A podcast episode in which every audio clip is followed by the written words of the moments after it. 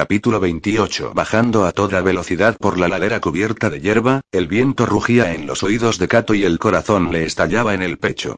Hacía unos instantes se encontraban avanzando con mucho cuidado a lo largo de un sendero muy poco transitado. Ahora el destino les había proporcionado una pequeña oportunidad de rescatar a la familia del general y Cato sentía el loco y excitante terror de la acción inminente. Al mirar al frente, vio que la plaza fuerte quedaba entonces oculta tras los árboles que se extendían a lo largo del camino. A media milla de distancia el carro avanzaba lentamente sobre sus sólidas ruedas de madera, tirado por un par de lanudos ponis. Los dos druidas del pescante aún no se habían dado cuenta de la aproximación de los jinetes e iban sentados derechos, con el cuello estirado hacia adelante para ver si vislumbraban los terraplenes de la gran fortaleza. Tras ellos, sobre el eje, una cubierta de cuero ocultaba a sus prisioneros. Mientras los cascos golpeaban el suelo por debajo de él, a le pareció imposible que no hubieran detectado su presencia y rogó a cualquier dios que lo oyera que pasaran inadvertidos un momento más, lo suficiente para evitar que los druidas pusieran los ponis al trote a golpe de látigo y ganaran el tiempo necesario para alertar a los compañeros que se habían adelantado. Pero los dioses, o bien ignoraban aquel minúsculo grama humano, o acaso conspiraban cruelmente con los druidas. De pronto el acompañante del conductor echó un vistazo hacia atrás y se levantó de un salto del pescante al tiempo que daba gritos y señalaba a los romanos que se aproximaban. Con un fuerte chasquido que se oyó claramente a lo largo de todo el terreno abierto, el conductor arremetió contra las anchas grupas de sus ponis, el carro dio una pesada sacudida hacia adelante y el eje protestó con un crujido. El otro druida volvió a sentarse en el pescante, hizo bocina con las manos y gritó pidiendo ayuda, pero la curva de la línea de los árboles impedía que sus compañeros lo vieran y sus gritos no se oyeron.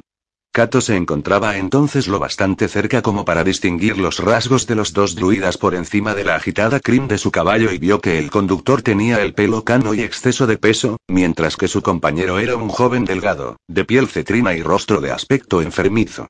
La lucha terminaría rápidamente. Con suerte podrían liberar a los rehenes y se alejarían a toda velocidad de la fortaleza mucho antes de que los druidas a caballo empezaran a extrañarse de la tardanza del carro. Bajo la frenética insistencia del conductor, la carreta siguió adelante con estruendo a un ritmo cada vez mayor, dando violentos tumbos y sacudidas a lo largo del sendero lleno de rodadas mientras se dirigía hacia la curva que describían los árboles cerca del puente. Sus perseguidores se encontraban a poca distancia de ellos, clavando los talones en sus monturas salpicadas de espuma, hostigándolas para que siguieran adelante.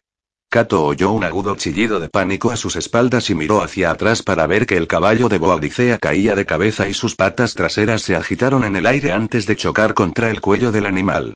Boadicea salió despedida hacia adelante y, por instinto, agachó la cabeza y se hizo un ovillo antes de caer al suelo. Rebotó contra los montículos cubiertos de hierba con un grito. Sus compañeros se detuvieron. Su caballo yacía retorcido, con la espalda rota y las patas delanteras tratando en vano de levantar la mitad trasera de su cuerpo. Boadicea había ido a parar a un charco y se estaba poniendo en pie con aire vacilante. Dejarla. Gritó Macro al tiempo que espoleaba su caballo. Alcancemos el maldito carro antes de que sea demasiado tarde. Los druidas les habían tomado una valiosa ventaja a sus perseguidores. La carreta retumbaba furiosamente a apenas unos cien pasos del puente. Pronto quedaría a plena vista de la fortificación y de los jinetes druidas que iban no mucho más adelante. Hundiendo con fiereza los talones en los ijares de su montura, Cato salió a toda prisa tras su centurión con Prasútago a su lado. Iban galopando en paralelo al camino, evitando sus traicioneros surcos, y por delante de ellos veían los atados faldones de cuero de la parte posterior del carro. El druida más joven volvió de nuevo la vista atrás para mirarlos, con una expresión de terror en el rostro. Al doblar la curva del camino aparecieron las sólidas defensas del poblado fortificado. Cato obligó a su caballo a hacer un último y desesperado esfuerzo y rápidamente se acercó al carro. Las enormes ruedas de madera de roble maciza le lanzaron terrones de barro a la cara. Parpadeó, agarró la empuñadura de su espada y la desenvainó con un áspero ruido de la hoja al ser extraída. Frente a él, Macro adelantó al conductor e hizo virar bruscamente a su caballo para bloquear el paso a los ponis. Con unos relinchos aterrorizados, estos últimos trataron de detenerse pero los arneses los empujaron hacia adelante debido al impulso del carro que iba dando sacudidas tras ellos. Cato sostuvo su espada baja a un lado, lista para atacar. Mientras se arrimaba al pescante hubo un confuso y borroso movimiento y el druida más joven se le echó encima. Ambos cayeron al suelo. El impacto dejó sin respiración a Kato y un destello le cegó cuando su cabeza golpeó contra la tierra. Se le despejó la visión y se encontró con el rostro gruñón del joven druida a pocos centímetros del suyo.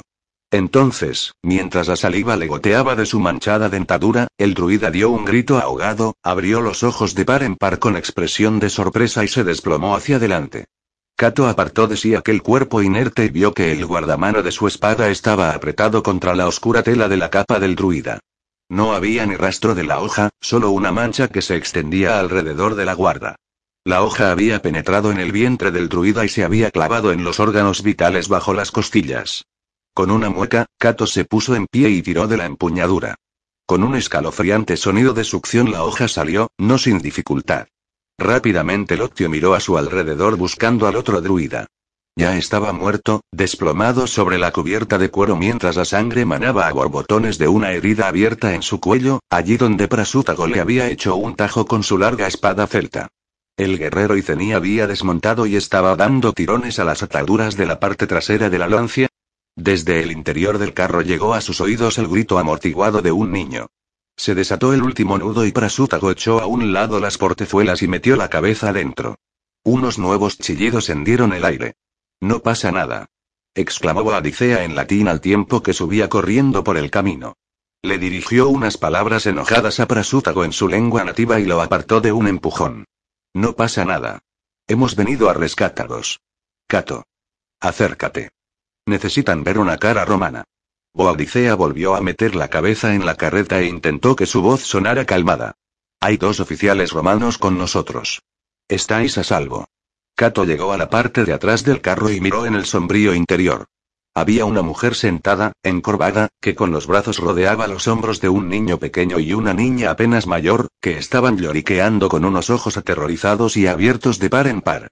Las ropas que llevaban, antes de excelente calidad, se hallaban entonces sucias y rotas. Tenían aspecto de vulgares mendigos callejeros y estaban acurrucados y asustados. Mi señora Pomponía Cato trató de sonar tranquilizador, soy un optio de la segunda legión. Su marido nos envió a buscaros. Aquí está mi centurión. Cato se echó a un lado y Macro se acercó a ellos. El centurión le hizo una señal a Prasútago para que vigilara el camino que conducía a la fortaleza. ¿Todos sanos y salvos entonces? Macro miró a la mujer y a los dos niños. Bien. Será mejor que nos movamos. Antes de que esos cabrones regresen.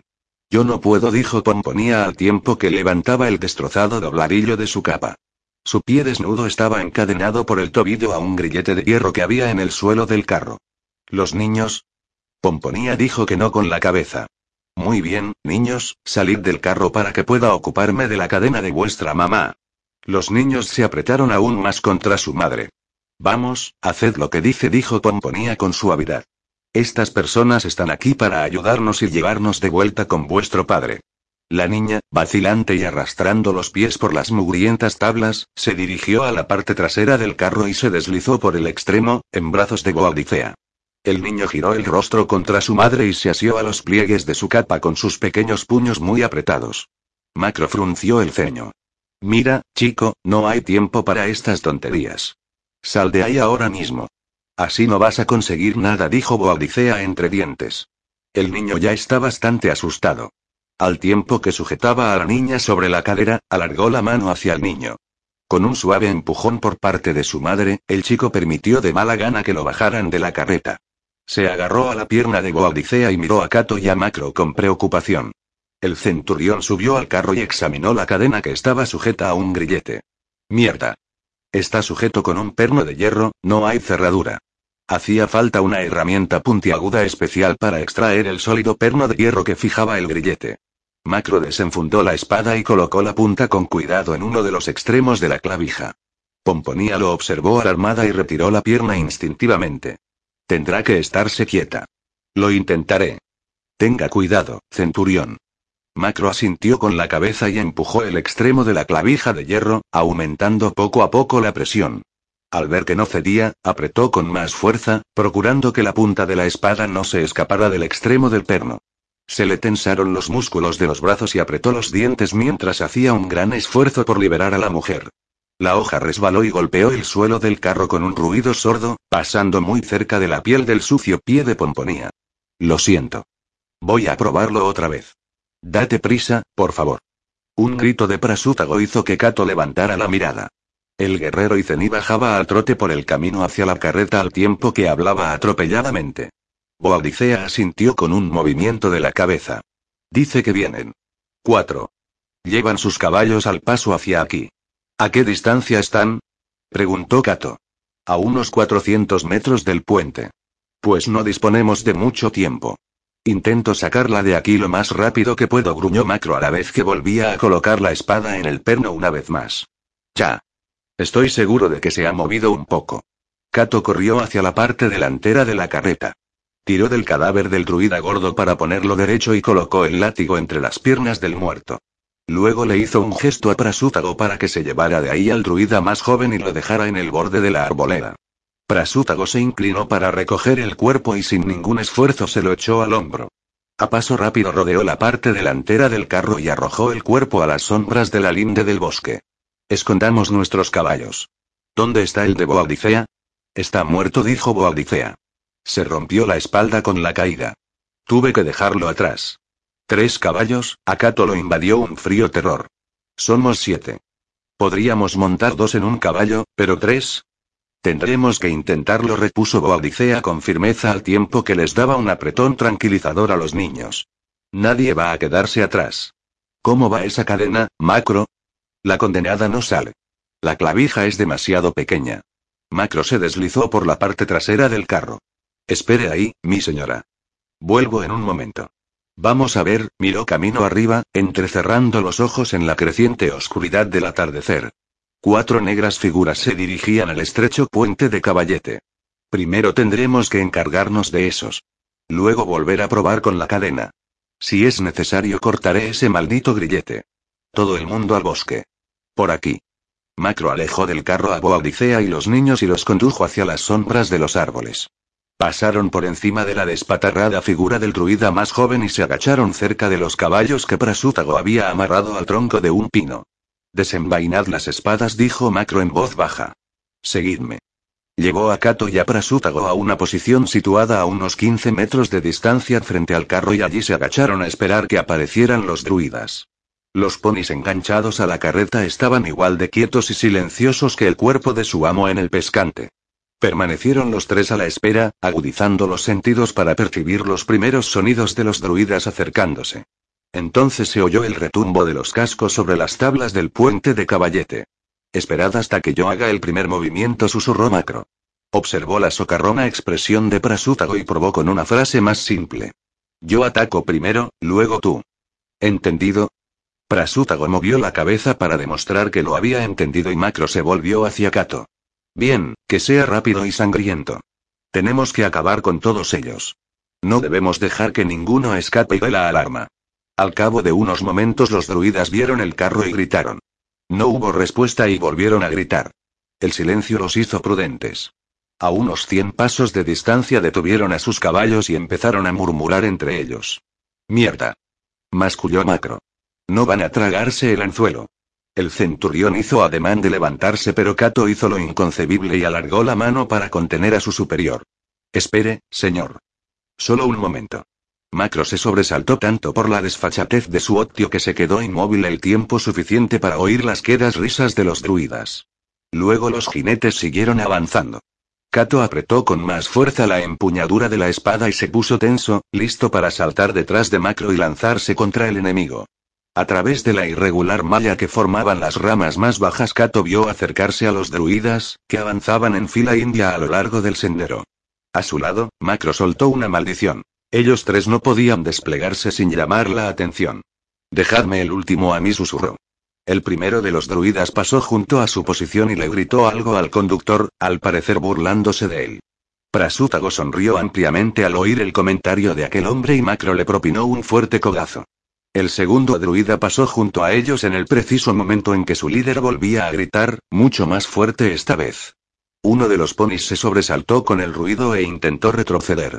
La carreta giró ligeramente y, ante los ojos de los emboscados, el cuerpo del conductor se fue inclinando lentamente hacia un lado y cayó al camino. Ahora. Bramó Macro al tiempo que salía de entre las sombras dando un salto y profiriendo su grito de guerra. Kato hizo lo mismo y se lanzó contra el segundo druida. A su derecha, Prasútago blandió su larga espada describiendo un arco de color gris pálido que terminó en la cabeza de su oponente. El golpe causó un crujido escalofriante y el hombre se desplomó en la silla. Armado con una espada corta, Kato actuó tal y como le habían enseñado y la hincó en el costado de su objetivo. El impacto dejó sin respiración al druida, que soltó un explosivo grito ahogado. Kato lo agarró por la capa negra, de un fuerte tirón lo echó al suelo, extrajo la hoja de su arma y rápidamente le rajó el cuello al druida. Sin prestar atención al gorgoteo de las agónicas bocanadas de aquel hombre, Kato se dio la vuelta con la espada a punto. Prasútago se estaba acercando al líder superviviente. Al darse cuenta de la directa acometida, el primer druida había desenvainado la espada y había dado la vuelta a su caballo. Clavó sus talones y galopó directamente hacia el guerrero Izení. Prasútago se vio obligado a echarse a un lado y a agachar la cabeza para evitar el ataque con espada que siguió. El druida soltó una maldición, volvió a clavar los talones en su montura y galopó hacia Kato. El Octio se mantuvo firme, con la espada en alto. El druida lanzó un salvaje gruñido ante la temeridad de aquel hombre que, armado únicamente con la espada corta de las legiones, se enfrentaba a un rival a caballo que empuñaba una espada larga. Con la sangre martilleándole en los oídos, Kato observó cómo el caballo se acercaba a él a toda velocidad y su jinete levantaba el brazo de la espada con la intención de propinarle un golpe mortífero. En el preciso momento en que notó el cálido resoplido de los hollares del caballo, Kato alzó la espada bruscamente, la hizo descender golpeando con ella al animal en los ojos y se alejó rodando por el suelo. El caballo dio un relincho, ciego de un ojo y desesperado por el dolor que le producía el hueso destrozado en toda la anchura de la cabeza. El animal se empinó agitando los cascos de las patas delanteras y tiró a su jinete antes de salir corriendo por la llanura, sacudiendo la cabeza de un lado a otro y lanzando oscuras gotas de sangre. De nuevo en pie, Kato recorrió a toda velocidad la corta distancia que lo separaba del jinete, el cual trataba desesperadamente de alzar su ar. Con un seco sonido de entrechocar de espadas, Kato se apartó para esquivar el golpe e hincó su arma en el pecho del druida. Aterrorizados por el ataque, los dos caballos sin jinete salieron corriendo y se perdieron en el atardecer. Kato se dio la vuelta y vio que Macro estaba lidiando con el último druida. A unos 30 pasos de distancia se estaba produciendo un duelo desigual. El druida se había recuperado de la sorpresa del ataque antes de que Macro pudiera alcanzarle. Con su larga espada desenvainada asestaba golpes y cuchilladas contra el fornido centurión, que había conseguido dar la vuelta para bloquear el camino de vuelta al puente. Me iría bien un poco de ayuda. Gritó Macro al tiempo que alzaba su espada para parar otra resonante arremetida. Prasútago ya estaba en pie y se apresuró a acudir en su ayuda y Kato salió corriendo tras él. Antes de que ninguno de los dos alcanzara al centurión, este tropezó y cayó al suelo. El druida aprovechó la oportunidad y le propinó una cuchillada con su espada, inclinándose sobre el centurión para asegurar el golpe. La hoja hizo impacto con un ruido sordo y rebotó en la cabeza de Macro. Sin emitir un solo sonido, Macro se fue de bruces y por un instante Kato no pudo hacer otra cosa que quedarse mirando fijamente, paralizado a causa del horror. Un aullido de furia por parte de Prasútago hizo que volviera en sí y Kato se volvió hacia el druida, decidido a derramar su sangre. Pero el druida era lo bastante sensato como para no enfrentarse a dos enemigos a la vez y sabía que debía conseguir ayuda. Dio la vuelta a su caballo y volvió a enfilar al galope el camino que llevaba al poblado fortificado al tiempo que gritaba para que lo oyeran sus compañeros. Kato enfundó su ensangrentada espada y cayó de rodillas junto a la inmóvil figura de Macro. Señor. Kato lo agarró del hombro y puso de espaldas al centurión, estremeciéndose al ver la salvaje herida que tenía a un lado de la cabeza. La espada del druida le había causado un corte que llegaba hasta el hueso y que le había desgarrado un buen trozo de cuero cabelludo. La sangre cubría el rostro inerte de Macro. Cato metió la mano bajo su túnica. El corazón del centurión aún latía. Prasútago se encontraba arrodillado a su lado y sacudía la cabeza, apenado. Vamos. Agárralo de los pies. Llevémosle al carro. Regresaban con dificultad con el inerte centurión a cuestas cuando Boadicea apareció de entre los árboles llevando a uno de los críos en cada mano. Se detuvo cuando vio el cuerpo de Macro. Junto a ella, la pequeña se estremeció ante aquella visión. Oh, no, está vivo, gruñó Cato. Dejaron cuidadosamente a Macro en el suelo de la carreta mientras Boadicea recuperaba un odre de agua que había debajo del pescante. Palideció cuando pudo ver bien la herida del centurión, luego sacó el tapón del odre y vertió un poco de agua sobre la ensangrentada maraña de piel y pelo. Dame el pañuelo que llevas al cuello, le ordenó a Cato y él se lo desató rápidamente y le entregó la tira de tela. Con una mueca, Boadicea volvió a colocar en su sitio con sumo cuidado el trozo de carne de la cabeza de Macro y ató el pañuelo firmemente alrededor de la herida. Entonces le quitó a Macro su fular, que ya estaba manchado de sangre, y se lo ató también. El centurión no recuperó la conciencia y Cato oyó que su respiración era superficial y dificultosa. Va a morir. No. exclamó Boadicea con fiereza. No. ¿Me oyes? Tenemos que sacarlo de aquí. Cato se volvió hacia Pomponía. No podemos irnos. No sin usted y sus hijos. Otio dijo Pomponía en tono suave, llévate a tu centurión y a mis hijos y márchate ahora mismo. Antes de que regresen los druidas. No. Cato también negó con la cabeza. Nos iremos todos. Ella levantó el pie encadenado. Yo no puedo irme. Pero tú debes llevarte de aquí a mis hijos. Te lo ruego. No puedes hacer nada por mí. Sálvalos a ellos. Cato se obligó a mirarla a la cara y vio la desesperada súplica en sus ojos. Tenemos que marcharnos, Cato dijo entre dientes Boadicea, a su lado. Debemos irnos. El druida ha ido a buscar a los demás. No hay tiempo. Tenemos que irnos. El corazón de Cato se hundió en un pozo de negra desesperación. Boadicea tenía razón. A menos que le cortaran el pie a Pomponía, no había otra manera de que pudieran soltarla antes de que los druidas regresaran en masa. Me lo podríais hacer más fácil, dijo Pomponía con un prudente movimiento de la cabeza en dirección a sus hijos. Pero primero llevaoslos de aquí. A Cato se le heló la sangre en las venas. ¿No lo dirá en serio? Por supuesto que sí. O eso o me quemarán viva. No, no puedo hacerlo. Por favor, susurró ella. Te lo ruego. Por piedad. Vamos. Interrumpió Prasútago en voz alta. Ya vienen. Rápido, rápido. Instintivamente, Cato desenvainó la espada y la apuntó hacia el pecho de Pomponía. Ella apretó los ojos. Boadicea bajó la hoja de un golpe. Delante de los niños no. Deja que primero los monte en el caballo. Pero era demasiado tarde. El niño se había percatado de lo que estaba ocurriendo y abrió los ojos de par en par, horrorizado. Antes de que Cato o Boadicea pudieran reaccionar, trepó por la parte de atrás del carro y estrechó a su madre con fuerza entre sus brazos. Boadicea agarró a la hija de Pomponía del brazo antes de que pudiera seguir a su hermano. Dejadla en paz. Gritó el niño con las lágrimas resbalándole por sus sucias mejillas. No la toquéis. No dejaré que le hagáis daño a mi mamá. Cato bajó la espada y masculló. No puedo hacerlo. Tienes que hacerlo, le dijo entre dientes Pomponía por encima de la cabeza de su hijo.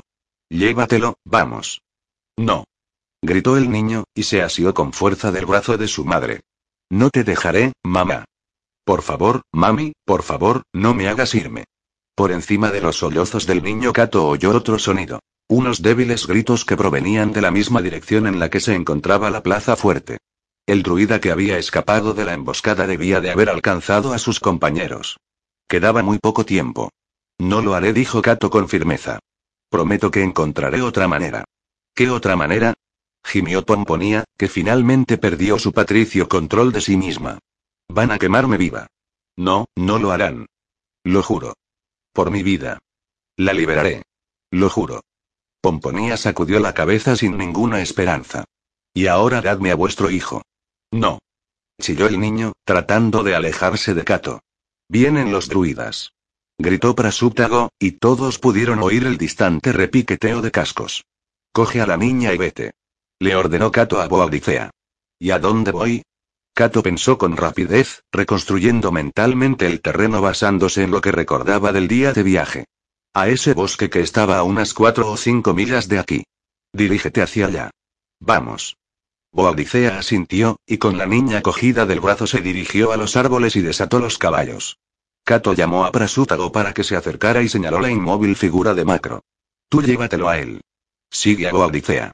El guerrero Iceni dijo que sí con la cabeza y cogió en brazos a Macro sin dificultad. Con cuidado. Confía en mí, Romano. Prasútago le dirigió una mirada a Cato, luego se dio la vuelta y se dirigió con su carga al lugar donde estaban los caballos, dejando a Cato solo en la parte trasera de la carreta. Pomponía agarró a su hijo de las muñecas. Helio, ahora debes irte. Pórtete bien. Haz lo que te digo. A mí no me pasará nada, pero tú debes marcharte. No lo haré, sollozó el pequeño.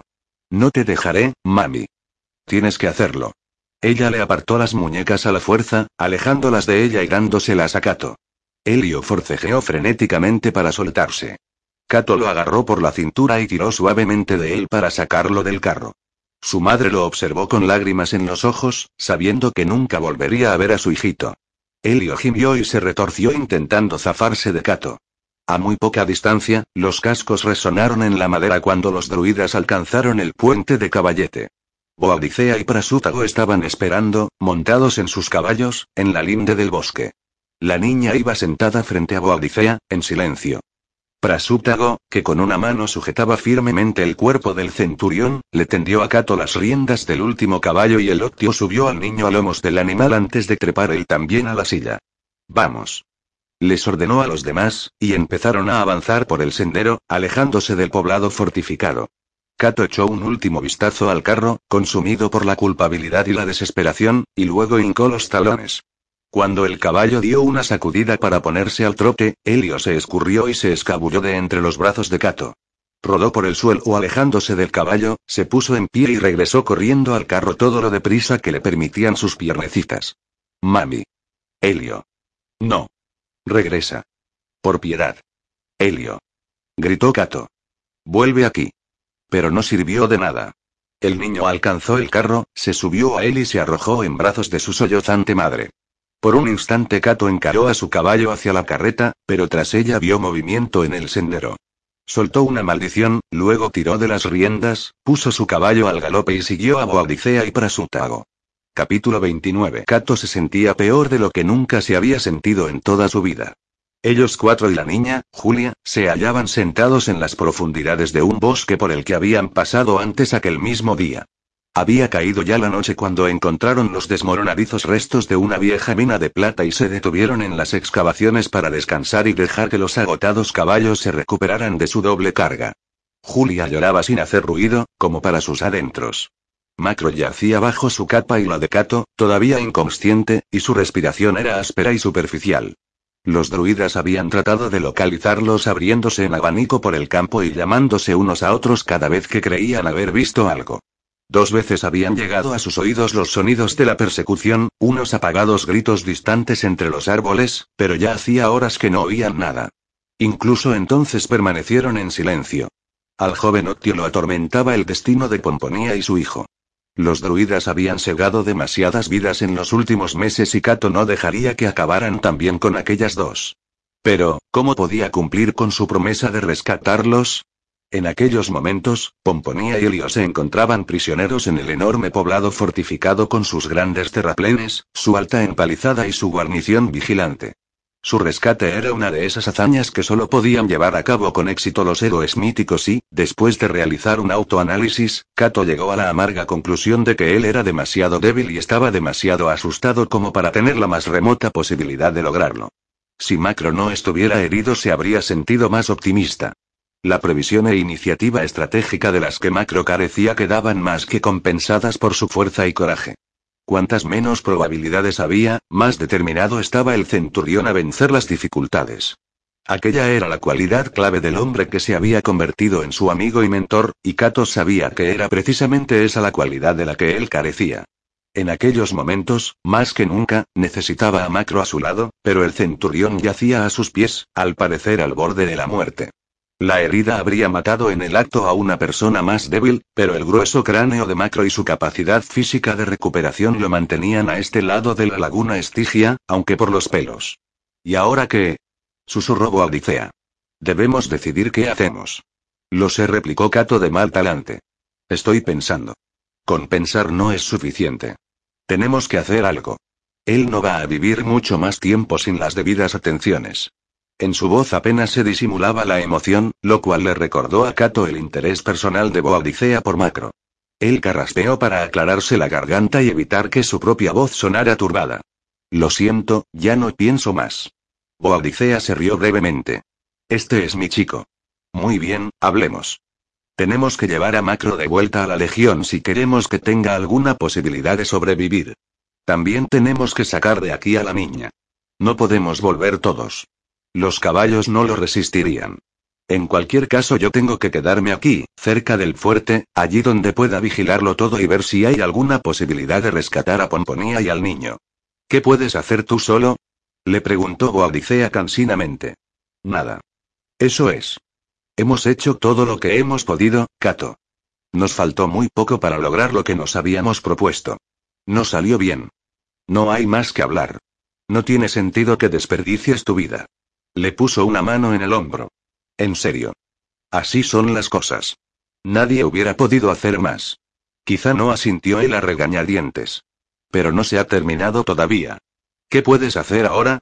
Di la verdad. No lo sé, no lo sé. Pero no voy a rendirme. Di mi palabra. Por un momento Boadicea se quedó mirando fijamente los visibles rasgos del rostro del Octio. Cato, ¿qué? Ten cuidado, le dijo Boadicea en voz baja. Al menos prométeme eso. No puedo. Muy bien. Pero debes saber que el mundo me parecerá un lugar más pobre sin ti. No te vayas antes de tiempo. ¿Y quién dice que no ha llegado mi hora? repuso Cato en tono adusto. No es el momento de filosofar sobre ello. Boadicea lo contempló con una expresión triste y resignada. Ataremos a Macro a uno de los caballos, siguió diciendo Cato. La niña y tú montaréis los otros dos. Abandona el bosque por el lado opuesto al que vinimos, eso debería manteneros alejadas de los druidas. Dirígete hacia el este y no te detengas hasta llegar a territorio Atrebate. Si Prasútago está en lo cierto, no deberíais tardar más de un día. Vuelve a la Legión lo antes posible y cuéntaselo todo a Vespasiano. Dile que todavía estoy aquí con Prasútago y que intentaremos rescatar a Pomponía si tenemos ocasión de hacerlo. ¿Y después qué? ¿Qué? Supongo que Vespasiano tendrá instrucciones para mí. Prasútago y yo utilizaremos este bosque como base. Si hay algún mensaje para nosotros, que lo manden aquí. Será mejor que hagas un mapa mental de la ruta durante el camino de vuelta para que Vespasiano pueda encontrarnos. Si hay algún mensaje, yo lo traeré. No, tú ya te has arriesgado bastante. Es cierto, pero dudo que un romano sea lo bastante inteligente como para seguir mis instrucciones y volver aquí. Mira, Boadicea. Esto es peligroso. Yo decidí quedarme aquí. No querría que tu vida pesara también sobre mi conciencia. Por favor. Volveré lo más pronto que pueda. Cato suspiró. No se podía discutir con aquella condenada mujer, y no había nada que él pudiera hacer para detenerla. Como quieras. Muy bien, pongamos a Macro en la silla. Con la ayuda de Prasúptago, alzaron a Macro del suelo con cuidado y lo montaron en el caballo, donde lo ataron bien a los altos arzones de la silla. La cabeza, muy vendada, le quedó colgando, y por primera vez desde que lo habían herido farfulló algo incoherentemente. No lo había oído hablar así desde la última vez que nos fuimos de copas, dijo Boadicea entre dientes. Luego se volvió hacia Julia y suavemente condujo a la niña hacia otro caballo. Arriba. Julia se negó a moverse y se quedó mirando en silencio la imponente sombra del caballo. A Boadicea se le ocurrió de repente una idea desagradable. ¿Sabes montar, no? No, un poco. Hubo un atónito silencio mientras Boadicea asimilaba aquello. Todos los celtas, ya fueran hombres o mujeres, sabían montar a caballo casi antes que correr. Era algo tan natural como respirar. Se volvió hacia Cato. ¿De verdad tenéis un imperio? Claro. ¿Y cómo diablos os movéis por él? No iréis andando. Algunos sabemos montar, replicó Cato agriamente. Ya basta de charla. Marchaos ya. Prasútago levantó a la niña, la puso a lomos del caballo y le apretó las riendas en sus vacilantes manos. Cuando Boadicea montó, tomó las riendas del caballo de Macro y chasqueó la lengua. Su montura aún estaba cansada e hizo falta que clavara los talones con fuerza para que se moviera. Cuida de mi centurión. Le dijo Cato cuando ya se iban. Lo haré, respondió ella en voz baja. Y tú cuida de mi prometido. Kato se volvió hacia el imponente gigantón de Prasútago y se preguntó qué tipo de cuidados podría requerir. No dejes que haga ninguna estupidez, añadió Boadicea antes de que los caballos desaparecieran en la oscuridad. Ah, de acuerdo. Ellos dos se quedaron ahí parados, uno junto al otro, hasta que los últimos sonidos del paso de los caballos a través del bosque se hubieron desvanecido. Entonces Kato carraspeó y miró al guerrero Izení, no muy seguro de cómo recalcarle a Prasútago el hecho de que era él quien estaba al mando entonces. Ahora debemos descansar. Sí, descansar Prasútago asintió con la cabeza. Bien. Volvieron a acomodarse en la mullida cama de hojas de pino que cubría el suelo del bosque. Kato se envolvió bien en la capa y se acurrucó con la cabeza apoyada en el brazo. Por encima de él, en los pequeños huecos del follaje, las estrellas titilaban a través del arremolinado vaho de su aliento. En otro momento se hubiera maravillado ante la belleza de aquel escenario nemoroso, pero aquella noche las estrellas tenían un aspecto frío como el hielo. A pesar de su cansancio, Kato no podía dormir. El recuerdo de su abandono forzado de Pomponía y de su aterrado hijo volvía una y otra vez a su cabeza, atormentándolo con su propia impotencia. Cuando aquella imagen se desvaneció, fue sustituida por la horrible visión de la herida de Macro, y por mucho que rogara a los dioses que le salvaran la vida a Macro, llevaba suficiente tiempo en el ejército para saber que la herida era, casi con toda seguridad, mortal. Se trataba de una fría valoración clínica, pero, en el fondo de su corazón, Kato no podía creer que su centurión iba a morir. Macro no. ¿Acaso no había sobrevivido a aquella última batalla en los pantanos junto al río Támesis el verano anterior? Si había podido salir de aquello, seguramente podría sobrevivir a esa herida. Cerca de allí, en la oscuridad, Prasútago se movió. Kato. ¿Sí? Mañana matamos a los druidas. ¿Sí? No. Mañana vigilaremos a los druidas. Ahora descansa un poco. Un. Gruñó Prasúptago, y poco a poco se sumió en la profunda y regular respiración del sueño. Kato suspiró. Macro no estaba y ahora él tenía que cargar con aquel celta loco.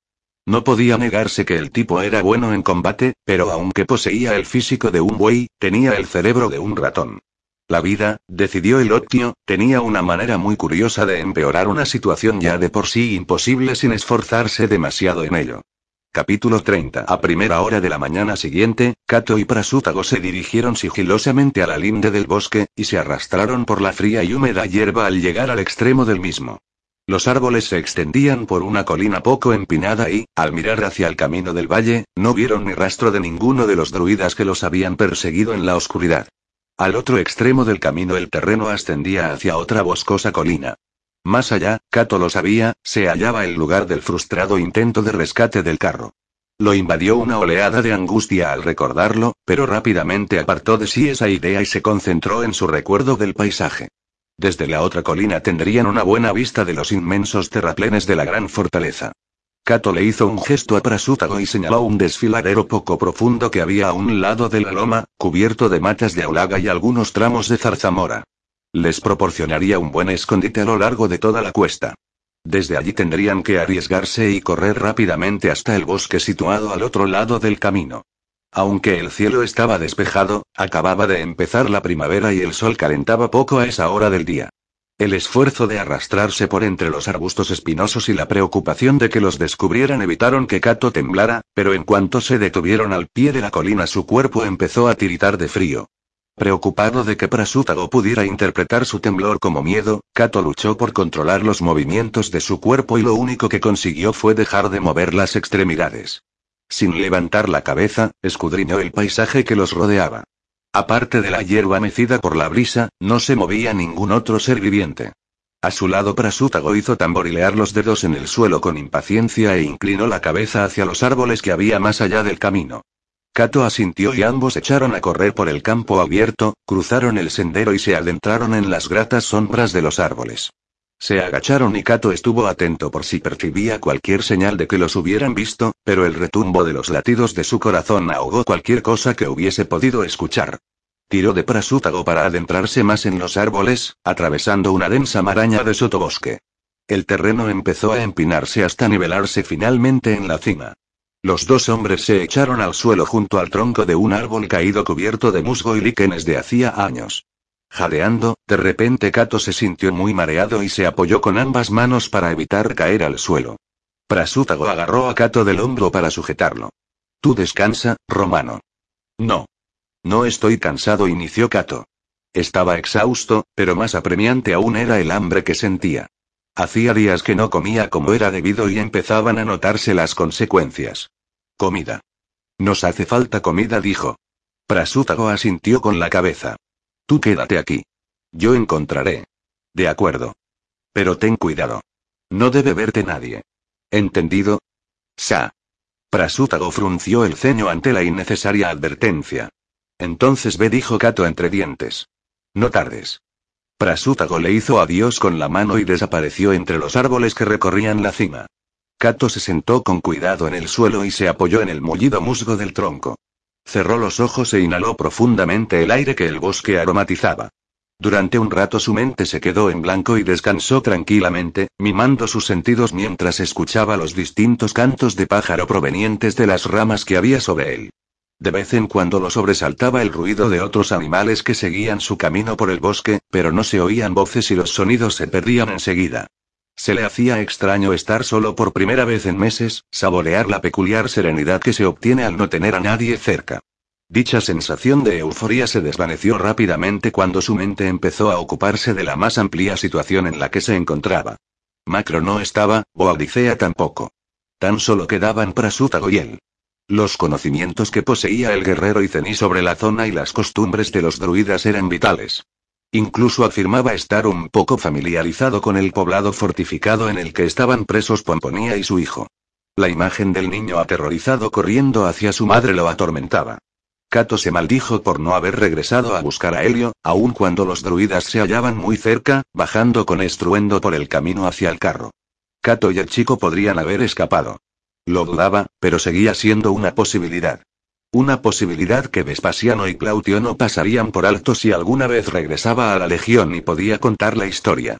La severa carga que él mismo se había impuesto ya era suficiente sin el disimulado desprecio por parte de los hombres que cuestionarían su coraje. Pasaron varias horas y, cuando el sol empezó a descender de su posición de mediodía, Kato decidió que ya había descansado bastante. Prasútago aún no había dado señales de vida y Kato empezó a inquietarse. Pero no podía hacer nada para acelerar el retorno del britano. Solo podía esperar que no hubiera caído en manos de los druidas, y que hubiera encontrado comida. Kato echó un vistazo a los árboles más cercanos y eligió uno que tenía muchas ramas y prometía ser fácil de trepar. Alternando manos y pies fue ascendiendo por el árbol hasta que el tronco se volvió lo bastante fino como para oscilar bajo su peso. Mientras rodeaba con un brazo la áspera corteza, Kato separó las ramas más delgadas. Se había desorientado y al principio no vio la fortaleza.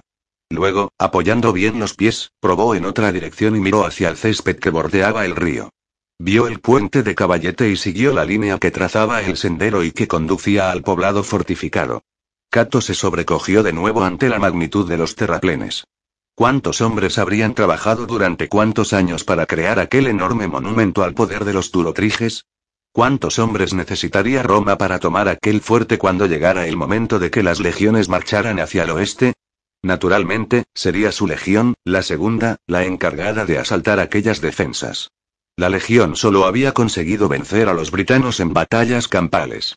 ¿Serían capaces de tomar por asalto sus formidables fortificaciones? Cato había leído sobre el arte del asedio cuando era niño, pero no le habían invitado a practicarlo desde que se unió a las águilas. La perspectiva de asaltar aquellos imponentes terraplenes de tierra lo aterrorizó. Un fuerte golpe que sonó debajo lo sobresaltó y estuvo a punto de soltarse del tronco. Cato miró hacia abajo a través de las ramas y vio a Prasútago que lo buscaba. Junto al tronco del árbol yacía el cuerpo de un cerdo muerto con un ensangrentado corte en el cuello. Aquí arriba. exclamó Kato. Prasútago echó la cabeza hacia atrás y se echó a reír al ver a Kato. Alargó la mano hacia una de las ramas más bajas. No. Quédate ahí. Ya abajo. Una vez estuvo en el suelo, Kato observó el cerdo con apreciación. ¿De dónde lo ha sacado? ¿Uh? ¿Dónde? Kato señaló el cerdo. Ah. Prasútago apuntó el dedo a lo largo de la colina y por señas le indicó un valle y luego otra colina.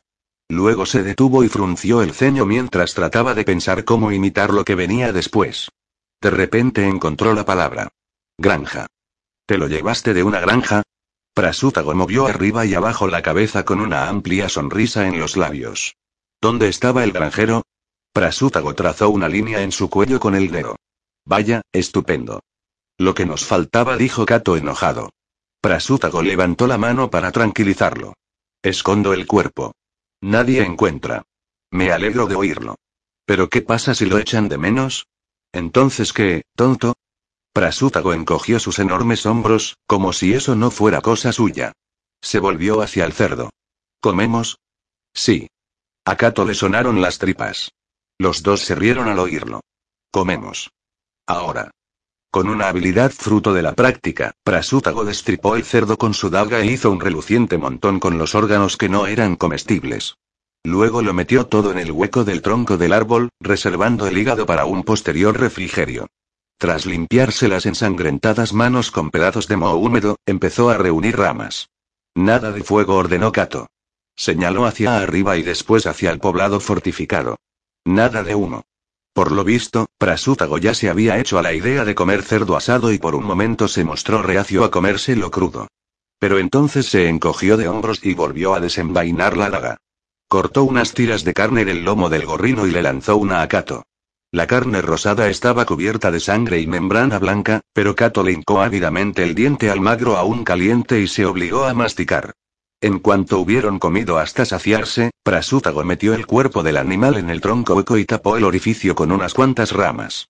Luego descansaron por turnos hasta que cayó la noche y entonces bajaron por la cuesta llevándose el cerdo con ellos. Se alejaron de la colina hasta que encontraron una pequeña hondonada en la que había un roble caído que había arrancado la tierra sujeta a sus miles de raíces. Allí trabajaron duro para encender una pequeña fogata con musgo seco y unos trozos de pedernal que Cato llevaba en la mochila. Cuando finalmente prendieron las astillas, avivaron el fuego con cuidado y asaron el cerdo. Bajo el brillo rojizo de aquellas llamas que hacían entrar en calor, Cato se sentó con los brazos alrededor de las rodillas y saboreó el crepitar de la grasa y el rico aroma de la carne. Por fin Prasútago se puso en pie, trinchó la carne y dispuso un enorme montón humeante sobre una piedra junto a Cato. Se dieron un festín hasta que ya no pudieron comer ni un solo bocado más y se durmieron con las panzas calientes y llenas.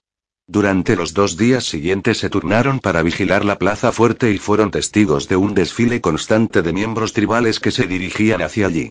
También había carros y pequeños rebaños de animales, incluyendo ovejas, conducidas hasta allí desde sus pastos de primavera aun cuando estaba próxima la época de parición. Sin duda los turocriges estaban preparando a su gente para un asedio, lo cual significaba que habían recibido noticias de que un enemigo se acercaba. En aquellos momentos ese enemigo solo podía ser Roma. La segunda legión debía de estar en camino. A se le aceleró el pulso al darse cuenta de ello. Dentro de unos días, tal vez, los legionarios desplegarían un cerco de acero en torno al fuerte y los druidas y sus prisioneros no tendrían ningún sitio a donde huir. La esposa y el hijo del general se utilizarían como baza para mejorar las condiciones de rendición del poblado fortificado, a menos que los turocriges estuvieran igual de locos que los druidas y optaran por resistirse a Roma hasta el final. En ese caso había pocas esperanzas para Pomponía y Helio. Cato estuvo de acuerdo con Prasútago en que el tercer día uno de los dos debía regresar al lugar donde Boadicea se había separado de ellos. Era lo más pronto que podía esperarse que volviera. De modo que, al anochecer, Kato volvió a cruzar sigilosamente el sendero y se dirigió hacia el bosque. A pesar de estar seguro de que podía recordar la ruta que Prasútago y él habían seguido, los árboles parecían extraños en la oscuridad y no pudo hallar las ruinas de la mina de plata. Trató de volver sobre sus pasos y solo consiguió perderse aún más. A medida que iba avanzando la noche, la prudencia dio paso a la rapidez y la maleza crujía y chasqueaba a su paso. Estaba a punto de gritar llamando a Boadicea cuando una oscura figura salió de entre los árboles. Cato se echó la capa hacia atrás y desenvainó la espada. ¿Por qué no tocas una trompeta la próxima vez que quieras llamar la atención de alguien? Se rió Boadicea. Creí que había encontrado uno de los elefantes perdidos de Claudio. Por un momento Cato se quedó mirando fijamente el perfil de Boadicea y luego, con una risa nerviosa, bajó el arma y respiró profundamente. Mierda, Boadicea, me has asustado. Te lo merecías. ¿Dónde está mi primo? Está bien. Está vigilando el fuerte. A menos que se haya ido a cazar granjeros otra vez. ¿Qué? Da igual. Ya me lo explicarás después. Ahora escúchame. No hay mucho tiempo y tengo que contarte algo realmente espeluznante. Capítulo 31. El pálido brillo del amanecer bañaba ya el borde del cielo nocturno cuando Cato y Boadicea llegaron a la hondonada en la que Prasútago esperaba. Habían dejado el caballo de la muchacha atado a un árbol en la mina de plata con una bolsa llena de comida para que le hiciera compañía. Los dos y se saludaron fundiéndose en un caluroso abrazo, ambos claramente aliviados de que el otro se encontrara sano y salvo. Aunque decir que estaban a salvo era exagerar un poco las cosas, reflexionó Cato. Estar acampados en un bosque a poco más de una milla de distancia de su salvaje enemigo no era ni mucho menos estar a salvo. Boadicea aceptó agradecida un poco de cerdo frío pero lo olisqueó con recelo antes de probarlo. ¿Cuándo fue cocinado este suculento bocado? Hace casi tres días. Aún debería ser comestible. Bueno, estoy bastante hambrienta, de modo que gracias. Rasgó un trozo de la carne grisácea y empezó a masticar. Y ahora, mis noticias. Tendréis que perdonarme si hablo mientras como. Está bien, asintió Cato, impaciente. Conseguí llegar a una aldea a Trebate la noche después de marcharme. Me dijeron que un ejército romano había pasado por allí aquel mismo día. Parecían bastante conmocionados por la experiencia. La cuestión es que volví a ponerme en marcha enseguida y alcanzamos a Vespasiano pocas horas después. La segunda legión se dirige directamente a la gran fortaleza. El objetivo de Vespasiano es eliminarla de la campaña en primer lugar, para que ello sirva de ejemplo a todos aquellos tulotriges que tengan planeado oponerle resistencia en otras poblaciones fortificadas. Tiene sentido, comentó Cato. Iba a atacar con dureza. Pero dime, ¿cómo está Macro?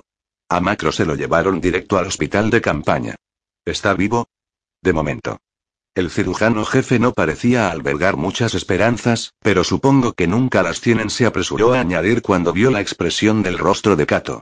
Vespasiano se alegró muchísimo de ver a la hija del general, pero luego me mostró algo que habían atado a una flecha y lanzado por encima de la puerta del campamento justo después de anochecer. Boadicea hizo una pausa. Continúa. Era un dedo, un dedo pequeñito. Había un mensaje de los druidas de la luna oscura en la tira de tela que lo sujetaba a la flecha. Uno de los exploradores nativos de la Legión lo tradujo. Decía que el dedo lo habían cortado de la mano del hijo del general como advertencia para que no intentaran ningún otro rescate. A Cato le entraron náuseas. Entiendo, dijo entre dientes. No, no lo entiendes. Plautio le dejó órdenes a Vespasiano de que si su familia sufría algún daño, le cortaran la cabeza al druida de más rango de entre todos los que Vespasiano tiene a su cargo y se la mandaran a los durotriges. A los otros tienen que matarlos a intervalos de dos días e ir enviando igualmente sus cabezas hasta que los miembros supervivientes de la familia del general sean liberados. Morirán tan pronto como llegue la primera cabeza, ¿no es cierto? Si tienen suerte. ¿Vespasiano ha cumplido la orden? Todavía no. Mandó de vuelta a la niña con requerimiento de que el mandato sea confirmado. Lo que Plautio hará en cuanto oiga la historia de su hija. Supongo que es así como reaccionará. Cato realizó unos cálculos rápidos. Esto fue hace dos días. Pon dos días más de ida y vuelta para que el mensaje le llegue al general y se confirme la orden, luego otro día más para que se haga efectiva la entrega de la cabeza, eso significa que disponemos de dos días, tres a lo sumo. No más. Eso creo yo también. Vaya, estupendo. Cato se quedó mirando sus manos entrelazadas y luego siguió hablando con aire pensativo. A menos que Vespasiano se retrase en llevar a cabo la orden. Podría ser que lo hiciera, estuvo de acuerdo Boadicea, pero creo que tiene otros planes. Tu segunda legión llegará a las puertas del fuerte dentro de dos días. Creo que tiene intención de tomar la fortaleza por asalto lo antes posible y rescatar él mismo a la familia del general. Cato quedó horrorizado. Los druidas no lo permitirán. Matarán a los rehenes en cuanto se abra una brecha en el muro. Lo único que encontraremos serán sus cadáveres. Boadicea movió la cabeza en señal de asentimiento. Pero, ¿qué otra alternativa tiene? Están muertos de todos modos, miró a Cato. A menos que alguien entre ahí y los saque antes de que aparezca la legión. Cato le devolvió la mirada fijamente. Del mismo modo que Vespasiano no tenía elección sobre lo que debía hacer, él tampoco. Tenemos que intentarlo. Tiene que haber alguna forma de entrar ahí. Tal vez Prasútago lo sepa. El guerrero Izení levantó la cabeza al oír su nombre.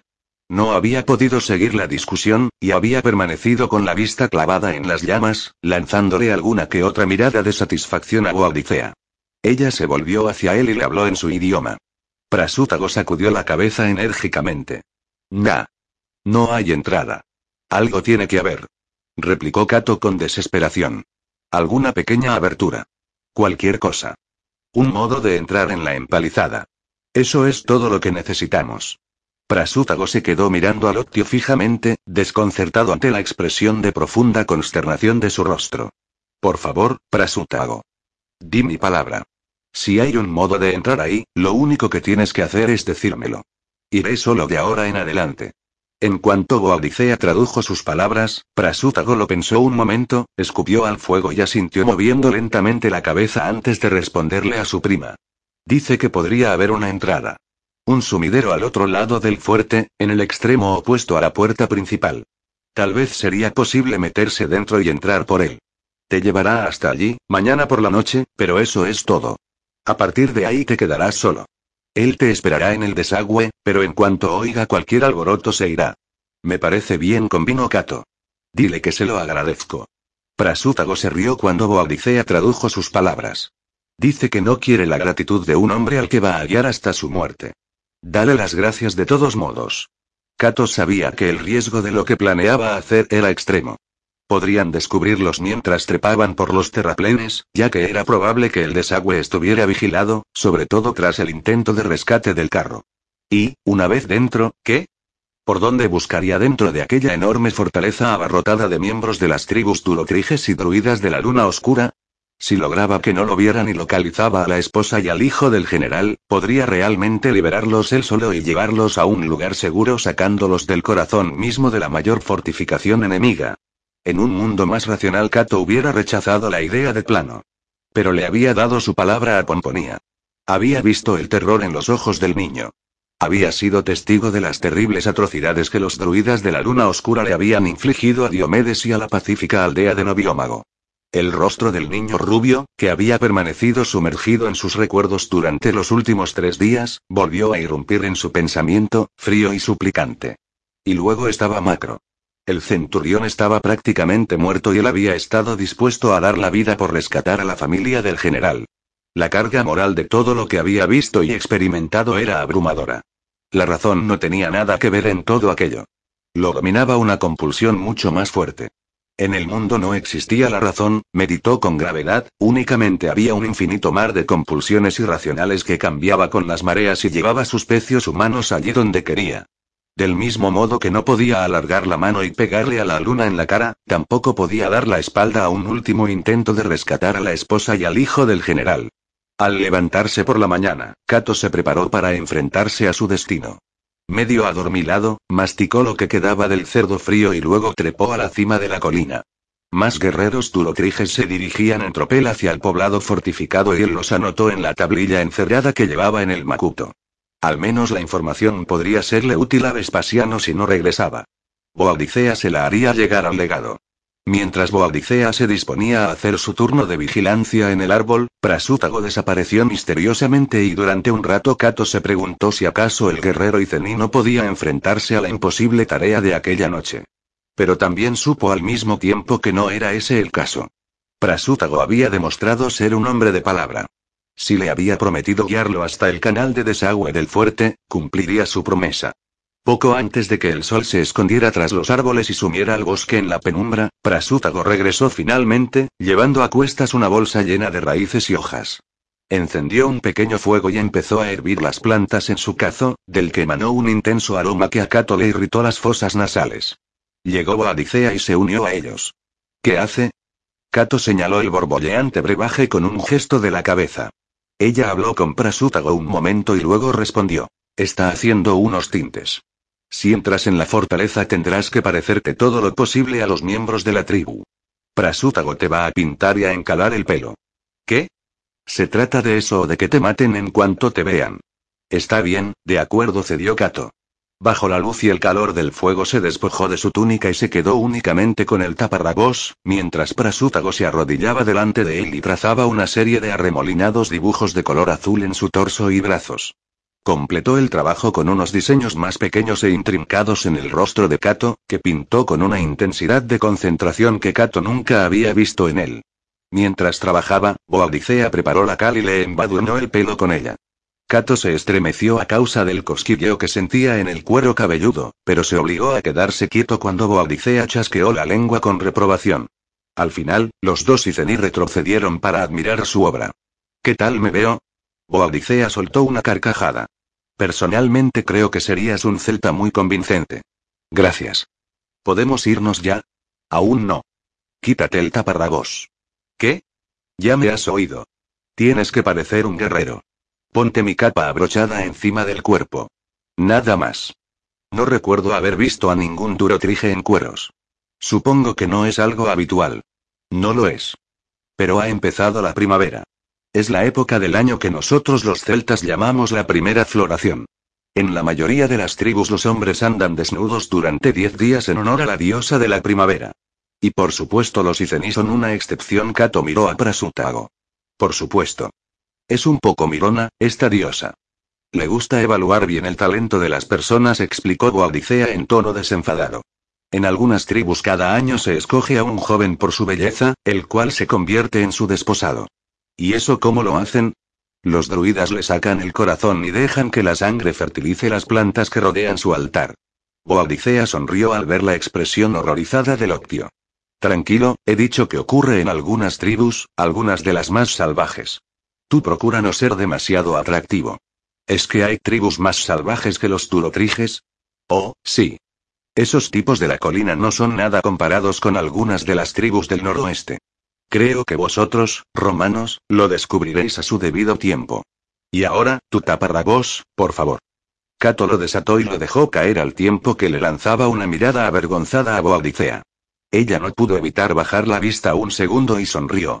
A su lado, Prasútago soltó una risita y le susurró algo al oído a Boadicea. ¿Qué ha dicho? preguntó Cato, enojado. Se pregunta si las mujeres romanas llegan a darse cuenta de que se las están tirando. Vaya. Mira tú por dónde. Vamos, chicos, ya basta. Tenéis trabajo que hacer. Toma mi capa, Cato. Él la cogió y le tendió el taparrabos. Guárdamelo. Se abrochó el cierre del hombro y Prasútago lo examinó por última vez. Asintió con la cabeza y le propinó un puñetazo en el hombro al Optio. Venga. Vamos. Capítulo 32. La luna creciente ya había aparecido en el cielo cuando Prasútago y Kato abandonaron el bosque y se encaminaron hacia la gran fortaleza.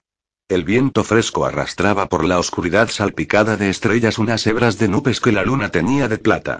Prasútago y Kato atravesaron a todo correr los prados que rodeaban los terraplenes, echándose al suelo y arrastrándose en cuanto las nubes volvían a dejar la luna al descubierto.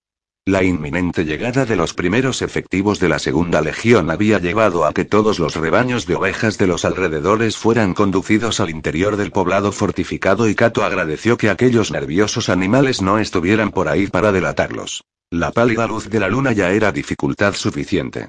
Al cabo de unas dos horas, según el cálculo más aproximado que pudo hacer Cato, llegaron al otro extremo de la gran fortaleza. Prasútago lo condujo directamente hacia la negra mole del primer terraplén. El débil sonido de cantos y vítores descendía desde la planicie que había en lo alto del fuerte. Por delante de Cato, Prasútago avanzaba con sigilo, mirando constantemente a derecha e izquierda mientras el terreno empezaba a empinarse hacia el primero de los terraplenes. Se detuvo y acto seguido se echó al suelo, y Cato hizo lo mismo, con los ojos y oídos bien atentos. Entonces Cato los vio. Dos hombres cuyas siluetas se recortaban contra el cielo estrellado patrullaban por la parte superior del primer terraplén.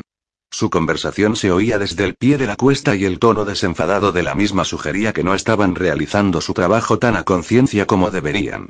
Estaba claro que allí no se aplicaba la severa disciplina del servicio de guardia en las legiones. Cuando la patrulla hubo pasado de largo, se levantaron del suelo y empezaron a trepar por la pendiente cubierta de hierba del terraplén.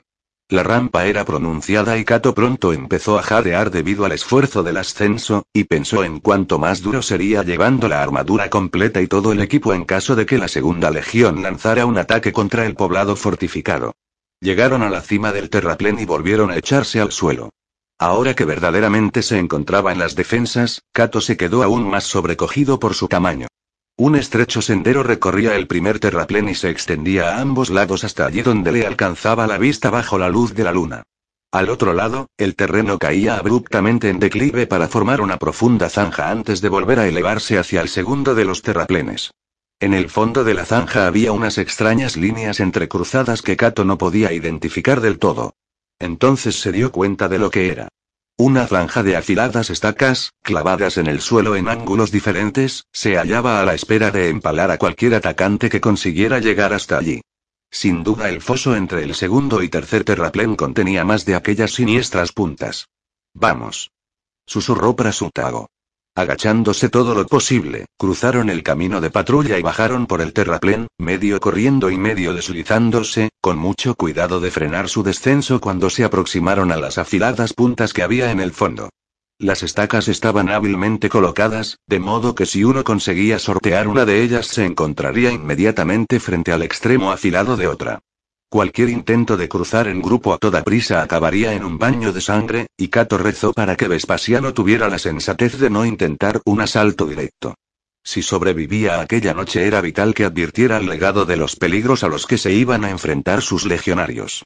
Con el único impedimento de las capas que llevaban, Prasútago y Cato fueron avanzando con mucho cuidado entre las estacas y, sin hacer ruido, emprendieron el ascenso por el segundo terraplén. Era ligeramente más corto que el anterior y Cato llegó a la cima con las extremidades doloridas.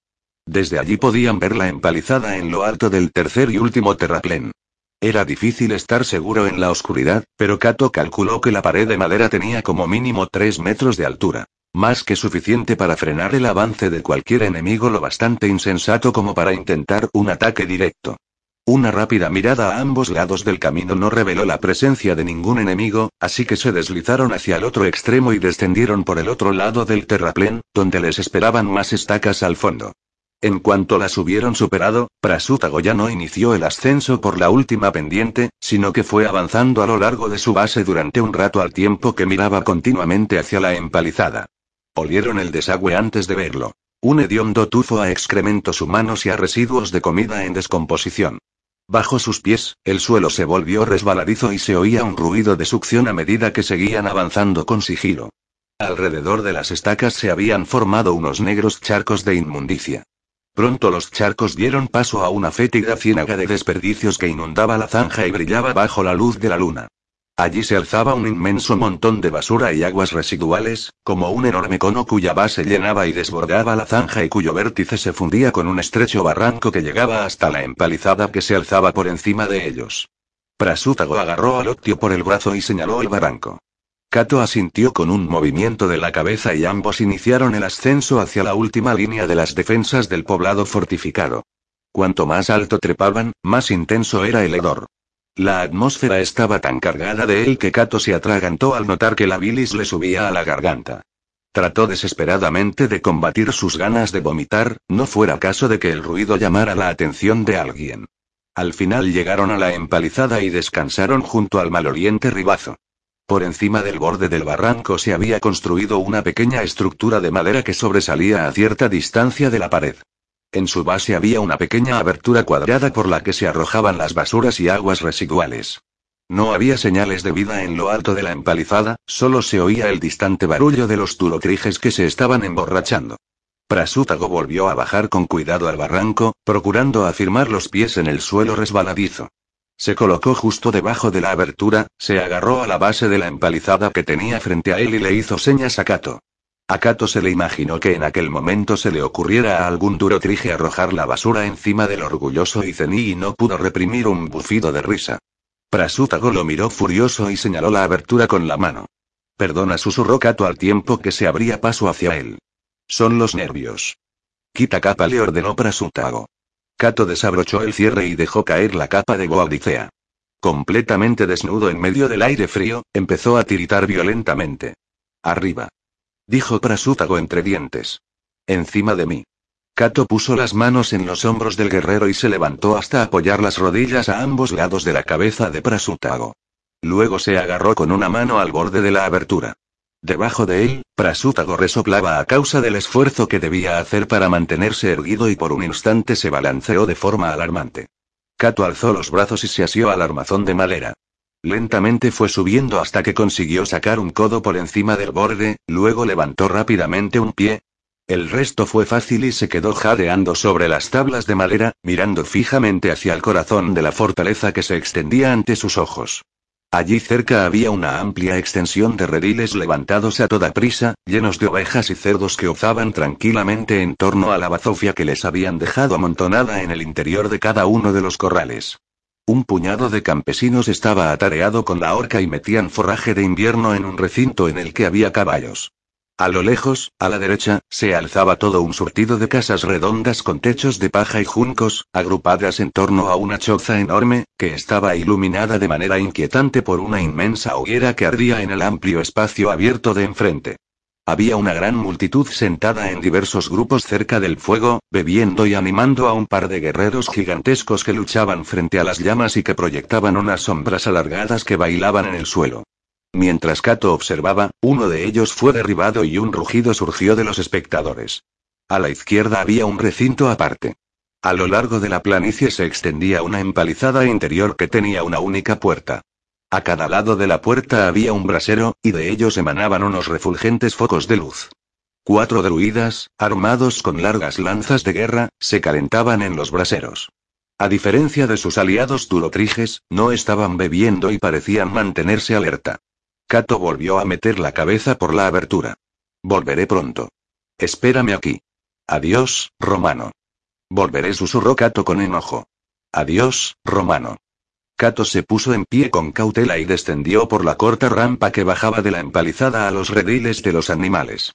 Unas cuantas ovejas levantaron la vista cuando pasó y lo observaron con el habitual recelo de una especie cuya relación con el hombre era totalmente parcial desde el punto de vista comestible. Kato vio una horca en el suelo junto a uno de los rediles y se inclinó para cogerla. El corazón le latía con fuerza y todo su ser le decía que se diera la vuelta y echara a correr. Le hizo falta toda su fuerza de voluntad para seguir adelante, abriéndose camino lentamente hacia el recinto vigilado por los druidas al tiempo que se mantenía lo más alejado posible de los campesinos. Si alguien trataba de entablar conversación con él, estaba perdido. Kato se detuvo en cada uno de los corrales, como si comprobara el estado de las bestias, y de vez en cuando les echaba un poco de comida fresca. Si acaso los animales se desconcertaron momentáneamente por las raciones extra, pronto se recuperaron de la impresión y se pusieron a comer. La puerta del recinto de los druidas estaba abierta y a través de ella Kato pudo distinguir unas cuantas chozas más pequeñas y más druidas agachados en torno a pequeñas fogatas, todos ellos envueltos en sus capas negras. Pero la entrada era pequeña y, por tanto, le limitaba la visión. Kato se fue acercando a la puerta todo lo que se atrevió, siguiendo la línea de corrales hasta que estuvo a unos 50 pasos del recinto. De vez en cuando se arriesgaba a echar un vistazo a la entrada, procurando que no se notara que miraba. Al principio los guardias hicieron caso omiso de él, pero luego uno de ellos debió de decidir que Kato se estaba entreteniendo demasiado. El guardia levantó la lanza y empezó a andar despacio hacia él. Kato se volvió hacia el redil más próximo, como si no hubiera visto al hombre, y se apoyó en la horca. El corazón le latía desbocado y sintió un temblor en los brazos que nada tenía que ver con el frío. Tenía que escapar, pensó, y casi pudo notar como el helado venablo de acero del extremo de la lanza del druida hendía la noche para alcanzarlo en la espalda mientras huía. Aquella idea lo llenó de terror. Pero, ¿y si el hombre le hablaba? Seguramente el final sería el mismo. Oía ya las pisadas del druida, luego el hombre le dijo algo en voz alta. Kato cerró los ojos, tragó saliva y se dio la vuelta con toda la tranquilidad de la que fue capaz. Sería una verdadera prueba del disfraz de Prasutago. Nunca en su vida se había sentido Kato tan romano como entonces. A no más de diez pasos de distancia el druida le gritó algo y con la lanza señaló hacia las apartadas chozas de los turotriges. Kato se quedó ahí parado, mirándolo fijamente con los ojos como platos y asiendo con fuerza la horca. El druida volvió a dar un grito y caminó hacia Kato con enojo. Cuando Kato se quedó clavado en el sitio, petrificado y temblando, el druida lo hizo virar en redondo bruscamente y le propinó una patada en el trasero cuya fuerza lo apartó del recinto y lo empujó hacia los campesinos que se estaban ocupando de los otros animales. Los demás guardias de la puerta estallaron en un coro de risotadas cuando Kato se alejó como pudo a cuatro patas. Al verle las nalgas, el druida arrojó la lanza contra el joven y solo falló porque Kato logró ponerse en pie y salir corriendo. El druida gritó algo a sus espaldas que volvió a suscitar las carcajadas de sus compañeros y luego se dio la vuelta y regresó a su puesto. Kato siguió corriendo a través de los rediles hasta que estuvo seguro de que los druidas no lo veían. En cuclillas, trató de recuperar el aliento, aterrorizado, si bien lleno de júbilo por haber logrado escapar. Había encontrado el recinto de los druidas sin demasiados problemas, pero ahora tenía que hallar la manera de entrar en él. Se puso en pie y miró detenidamente por encima de los corrales, a través del vaho que despedían los animales apiñados, hacia la pared del recinto. A menos que la vista le engañara, la pared estaba levemente combada hacia afuera y la puerta se hallaba ligeramente a un lado. Si lograba acercarse por el pie de la empalizada del fuerte hasta el otro lado del saliente, tal vez encontrara el modo de saltar por encima del muro sin que los druidas de la puerta lo vieran. Kato volvió a transitar por los corrales y se encaminó hacia el desagüe hasta situarse a una distancia de 60 metros de los druidas. Alrededor de los rediles el suelo carecía de hierba y formaba una extensión de barro revuelto. Kato se echó boca abajo y, apretado contra el suelo, empezó a avanzar lentamente alrededor de los corrales hacia el lugar donde la pared del recinto se apoyaba en la empalizada. Las estacas de madera se habían acortado de manera que sus extremos quedarán alineados con los de la empalizada. Si había algún sitio por el que pudiera entrar al recinto, era ese. Kato se obligó a avanzar despacio, evitando cualquier movimiento brusco que pudiera llamar la atención de los guardias. Si lo volvían a pillar ya no habría más juegos. Tuvo la sensación de que tardaba horas, pero Kato al fin llegó más allá de la curva del recinto, fuera de la vista de los guardias, y podía arriesgarse a ir corriendo hasta el ángulo que formaban los muros. Con un último vistazo rápido hacia ellos, se puso en pie y corrió la distancia que le quedaba hasta el lugar donde la pared conectaba con la empalizada, agachado y pegado a la sombra que proyectaba su base. Luego volvió a echar otro vistazo alrededor. No había señales de que le hubieran visto. Subió por la rampa a la empalizada y miró por encima de la pared. Dentro del recinto había montones de druidas, no solamente el puñado que él había divisado en torno a sus fogatas. Muchos de ellos estaban durmiendo en el suelo y Kato supuso que aún habrían más en las chozas que bordeaban el interior del recinto. Otros tantos estaban despiertos y trabajaban en unas estructuras de madera que no eran muy distintas de los armazones de las catapultas de la Legión. Estaba claro que los druidas estaban creando su propio y rudimentario tipo de maquinaria de guerra. Registró el recinto con la mirada, pero podría ser que la esposa y el hijo del general estuvieran en alguna de las chozas. Decidió no dejarse vencer por la desesperación, y volvió a escudriñar las cabañas. Ya casi se había dado por vencido cuando vio la jaula. Junto a una de las chozas más grandes, medio oculta entre las sombras que proyectaban las superpuestas techumbres de paja y juncos, había una pequeña jaula de mimbre con unos barrotes de madera atravesados en la entrada. Detrás de los barrotes, apenas visibles bajo la pálida luz de la luna, había dos rostros que observaban el trabajo de los druidas. Los guardias estaban apostados a ambos lados con sus lanzas apoyadas en el suelo. A le dio un vuelco el corazón cuando vio a los desdichados prisioneros. No había forma de llegar hasta ellos, era imposible. En cuanto intentara encaramarse a la pared para saltar al otro lado lo verían. Y aún en el caso de que, por el más increíble de los milagros, no lo vieran, ¿cómo iba a sacarlos de la jaula él solo? El destino había creído oportuno permitir que su intento de rescate llegara a ese punto, nada más. Kato se desmoralizó, consciente de que no había forma de poder llegar hasta los rehenes sin que lo mataran. Siempre había sabido que aquella sería una misión inútil, pero no por ello pudo soportar con mayor facilidad la confirmación de que así era. No había nada más que pudiera hacer. Tenía que marcharse de ahí enseguida. Volvió a encaminarse hacia el agujero del desagüe con el mismo cuidado con el que se había acercado al recinto. Cuando Kato estuvo seguro de que nadie lo observaba, se inclinó a través de la abertura. Prasútago, dijo en un susurro. En la cuesta se alzó una sombra que se acercó a él con sigilo. Cuando el guerrero Izeni se hubo colocado bajo el agujero, Kato se dejó caer, no pudo agarrarse y cayó hacia el barranco. Un fuerte puño se cerró sobre su tobillo, tiró de él y lo frenó a apenas 30 centímetros por encima de los excrementos y la orina que bajaban por los empinados taludes. Prasútago lo arrastró hasta la hierba y al cabo de un momento se dejó caer a su lado. Gracias, le dijo Kato, jadeando. Ya me veía con la mierda hasta las orejas. ¿Los encontraste? Sí, replicó Kato con amargura. Los encontré. Capítulo 33. La segunda legión llegó al día siguiente, al mediodía. Desde el árbol que habían estado utilizando como torre de vigilancia, Kato vio una delgada línea de jinetes que se aproximaba a la gran fortaleza por el este. Aunque desde aquella distancia no había forma de estar seguro de su identidad, la dispersión era característica de los exploradores que se mandaban en avanzada por delante del ejército romano. Kato sonrió encantado y dio unos golpes de júbilo contra el tronco del árbol. Después de tantos días espantosos merodeando por las tierras de los Tulocriges y durmiendo al aire libre, siempre con el miedo a ser descubierto, la idea de que la segunda legión se encontrara tan cerca lo llenó de una cálida y reconfortante añoranza. Era casi como la perspectiva inminente de reunirse con los familiares cercanos y lo conmovió mucho más de lo que se había esperado. Tuvo que vencer un doloroso y emotivo nudo en la garganta antes de poder llamar a Prasutago. La copa del árbol se balanceó de manera alarmante cuando el guerrero Izeni trepó para unirse a él. Ten cuidado, hombre, gruñó Kato al tiempo que se agarraba más fuerte. ¿Quieres que todo el mundo sepa que estamos aquí? Prasútago se detuvo unas pocas ramas por debajo de Kato y señaló hacia el poblado fortificado. El enemigo también había visto a los exploradores de la Legión y la última de las patrullas durocriges se encaminaba a la puerta principal.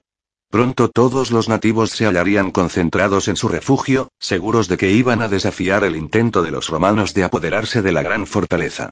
Prasútago y Cato ya no corrían peligro. Los habían liberado de la carga que suponía mantenerse ocultos y Cato se atemperó.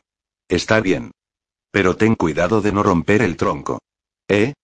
Prasútago miró hacia arriba con un atónito ceño fruncido. Cato señaló la fina anchura del tronco. Ten cuidado. Prasútago, en broma, sacudió el tronco para ponerlo a prueba, con lo que estuvo a punto de hacer caer a Cato, y luego asintió con la cabeza. Cato apretó los dientes con irritación. Miró hacia el este, más allá de los exploradores, forzando la vista para ver si divisaba los primeros indicios de la llegada del cuerpo principal de la Segunda Legión. Pasó casi una hora antes de que la vanguardia apareciera por entre la lejana neblina de las ondulantes colinas y bosques. Un débil destello ondeante señaló la presencia de las primeras cortes cuando el sol cayó sobre los bruñidos cascos y armas. Lentamente, la cabecera de la distante legión se concretó en una larga columna, como una serpiente de múltiples escamas que se deslizara lánguidamente por el paisaje. Los oficiales de Estado Mayor a caballo subían y bajaban a medio galope a lo largo de los dos lados de la columna, para cerciorarse de que nada retrasara el disciplinado y regular ritmo del avance. En cada uno de los flancos, a cierta distancia de la legión, más exploradores prevenían cualquier ataque sorpresa por parte del enemigo. Más atrás avanzaba lenta y pesadamente la oscura concentración de los trenes de bagaje y maquinaria de guerra y, tras ellos, finalmente, la corte de retaguardia. Cato se sorprendió ante la gran cantidad de máquinas de asedio. Eran muchas más que la dotación que habitualmente acompañaba a una legión. De alguna forma el legado se las debía de haber arreglado para conseguir refuerzos. Eso estaba bien, pensó Cato, al tiempo que dirigía la mirada hacia el poblado fortificado. Iban a hacer muchísima falta. Es hora de que hablemos con Vespasiano, dijo Cato entre dientes, y acto seguido le dio unos golpecitos en la cabeza a Prasútago con la bota. Abajo, chico. Bajaron a toda prisa de la cima de la colina para ir en busca de Boadicea y Cato le contó las noticias. Luego, salieron con cautela del bosque y se dirigieron al este, hacia la legión que se aproximaba. Pasaron junto a un puñado de pequeñas casuchas en las que, en épocas más pacíficas, los granjeros y campesinos se ganaban la vida de duras penas trabajando la tierra y criando ovejas y cerdos, tal vez incluso reses. Entonces estaban vacías, todos los granjeros, sus familias y sus animales se habían refugiado en el interior de la gran fortaleza para protegerse de los horrendos invasores que marchaban bajo las alas de sus águilas doradas. Cato y sus compañeros pasaron por el lugar donde habían asaltado el carro de los druidas pocos días antes y vieron que aún había sangre, seca y oscura, incrustada en las rodadas de la carreta. Una vez más Cato pensó en Macro y se inquietó ante la posibilidad que tendría de descubrir la suerte que había corrido el centurión cuando se reencontrara con la legión. Parecía imposible que Macro pudiera morir. El entramado de cicatrices que el centurión tenía en la piel y su ilimitada confianza en su propia indestructibilidad daban testimonio de una vida que, aunque llena de peligros, gozaba de una peculiar buena fortuna. No era difícil imaginarse a un macro anciano y encorvado, en alguna colonia de veteranos dentro de muchos años, contando sin parar las historias de sus días en el ejército, aunque no demasiado viejo para emborracharse y disfrutar de una pelea de carcamales. Era casi imposible imaginárselo frío y sin vida. Sin embargo, la herida que tenía en la cabeza, con toda su terrible gravedad, hacía presagiar lo peor. Cato lo iba a averiguar muy pronto, y eso lo aterraba. Los exploradores aparecieron al cruzar el puente de Caballete. Un decurión con aspecto de gallito, que lucía un flamante penacho y unas botas de cuero blando que le llegaban a la rodilla, descendió por la cuesta a medio galope y se dirigió hacia ellos flanqueado por la mitad de su escuadrón. El decurión desenvainó su espada y bramó la orden de atacar. Cato se puso delante de Goadicea y agitó los brazos. A su lado, Prasútago pareció perplejo y se dio la vuelta para ver contra quién podía estar cargando la caballería. Muy cerca del puente el centurión frenó su caballo y levantó la espada para que sus hombres, claramente desilusionados al ver que los tres vagabundos harapientos no iban a oponer resistencia, aflojaran el paso. Soy romano. Gritó Cato. Romano. El caballo del decurión se detuvo a unos centímetros del rostro de Cato y el aliento del animal le revolvió el pelo. Romano. El decurión frunció el ceño al tiempo que examinaba a Cato. No me lo creo. Cato bajó la mirada y vio los arremolinados dibujos de Prasútago a través de la abertura frontal de su capa, luego se llevó la mano a la cara y se dio cuenta de que también debía de conservar todavía los restos del disfraz de la noche anterior. Ah, entiendo. No haga caso de todo esto, señor. Soy el Octio de la Sexta Centuria, cuarta cohorte. En una misión para el legado. Necesito hablar con él enseguida. Ah, ¿sí? El de Curión aún distaba mucho de estar convencido, pero era demasiado joven como para cargar con la responsabilidad de tomar una decisión respecto a aquel infeliz de aspecto miserable y sus dos compañeros. Y supongo que estos dos también serán romanos, ¿no? No, son exploradores y cení, trabajan conmigo. Un. Necesito hablar urgentemente con el legado, le insistió Cato. Eso ya lo veremos cuando lleguemos a la Legión. De momento montaréis con mis hombres. Tres exploradores bastante descontentos se destacaron para la tarea y de mala gana ayudaron a Kato y a los demás a subir tras ellos en los caballos. El Octio alargó los brazos para rodear con ellos a su jinete y el hombre soltó un grudido. Pon las manos en el arzón de la silla si sabes lo que te conviene. Kato obedeció y el de Curión hizo girar a la pequeña columna y los volvió a conducir al trote cuesta arriba. Al llegar a la cima de la colina, Kato sonrió al ver lo mucho que había avanzado ya la legión a pesar de haber llegado allí tan solo una hora antes. Por delante de ellos, a una milla de distancia por lo menos, vio la línea habitual formada por los soldados de avanzada. Tras ellos, el cuerpo principal de la legión trabajaba sin descanso para construir un campamento de marcha y ya estaban apilando la tierra del foso exterior dentro del perímetro, donde se apisonaba para levantar un terraplén de defensa. Más allá del campamento los vehículos seguían avanzando lentamente para ocupar sus posiciones. Pero no había agrimensores marcando el terreno en torno a la plaza fuerte. ¿No hay circunvalación? preguntó Cato. ¿Por qué? Pregúntaselo a tu amigo el legado cuando hables con él, respondió el explorador con un grudido. Durante el resto del corto trayecto Cato permaneció en silencio y mantuvo también, aunque con más dificultad, el equilibrio. El decurión detuvo a la patrulla de exploradores dentro de la zona señalada para una de las cuatro puertas principales de la legión. El centurión de guardia se levantó de su escritorio de campaña y se acercó a ellos a grandes zancadas. Cato lo conocía de vista, pero no sabía cómo se llamaba. ¿Qué demonios traes ahí, Manlio? Los encontré dirigiéndose al poblado fortificado, señor. Este joven dice ser romano. Ah, ¿sí? El centurión de guardia sonrió. Al menos habla un buen latín, señor. Entonces será un esclavo valioso. El centurión le dirigió una sonrisa burlona a Cato. Me temo que se te ha terminado eso de la tintura azul, majo. Los soldados de la patrulla de caballería rezongaron. Cato saludó. Se presenta el Octio Quinto Licinio Cato, señor. De regreso de una misión para el legado. El centurión miró a Cato con más detenimiento y luego chasqueó los dedos cuando lo identificó. Tú sirves a las órdenes de ese chiflado, Macro, ¿no es así? Macro es mi centurión, sí, señor. Pobre desgraciado. Cato sintió que un escalofrío le recorría el cuerpo, pero antes de que pudiera preguntar por Macro el centurión de guardia ordenó al decurión que se presentara directamente en el cuartel general y despidió a la patrulla con un gesto de la mano. Trotaron por la ancha avenida entre las hileras de indicadores que los legionarios habían dispuesto para montar sus tiendas de piel de cabra en cuanto se terminaran el foso y el terraplén del campamento. La tienda del cuartel general del legado ya estaba en pie en el centro del emplazamiento y varios caballos pertenecientes a los oficiales del Estado Mayor estaban amarrados a una improvisada baranda. El decurión dio el alto a su patrulla, desmontó y le indicó por señas a Cato y los demás que hicieran lo mismo. Esta gente quiere ver al legado, le anunció al comandante de la guardia personal de Vespasiano. El centurión de guardia dijo que pasarán directamente por aquí. Esperad. Momentos después, el secretario personal de Vespasiano hizo entrar a los agotados Cato, Boadicea y Prasutago. Al principio Cato parpadeó. Tras las penurias de los últimos días, no era fácil adaptarse al lujo del alojamiento del que disponía el comandante de la Segunda Legión.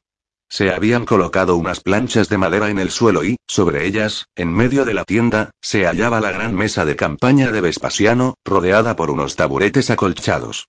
En todas las esquinas brillaba un pequeño brasero que proporcionaba un agradable calor al interior de la tienda.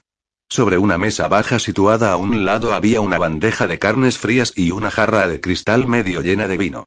Detrás de su escritorio, Vespasiano terminó de firmar un formulario que entregó a un administrativo, al que ordenó retirarse rápidamente. Luego levantó la vista, saludó con una sonrisa y con un gesto de la mano señaló los taburetes dispuestos al otro lado de la mesa. Yo que tú arreglaría mi aspecto lo antes posible, Octio. No querrás que algún estúpido recluta te confunda con un habitante del lugar y te clave la lanza. No, señor. Supongo que te irá bien una buena comida y alguna otra comodidad hogareña. Sí, señor. Cato señaló a Prasútago y a Boadicea. Nos irá bien a todos.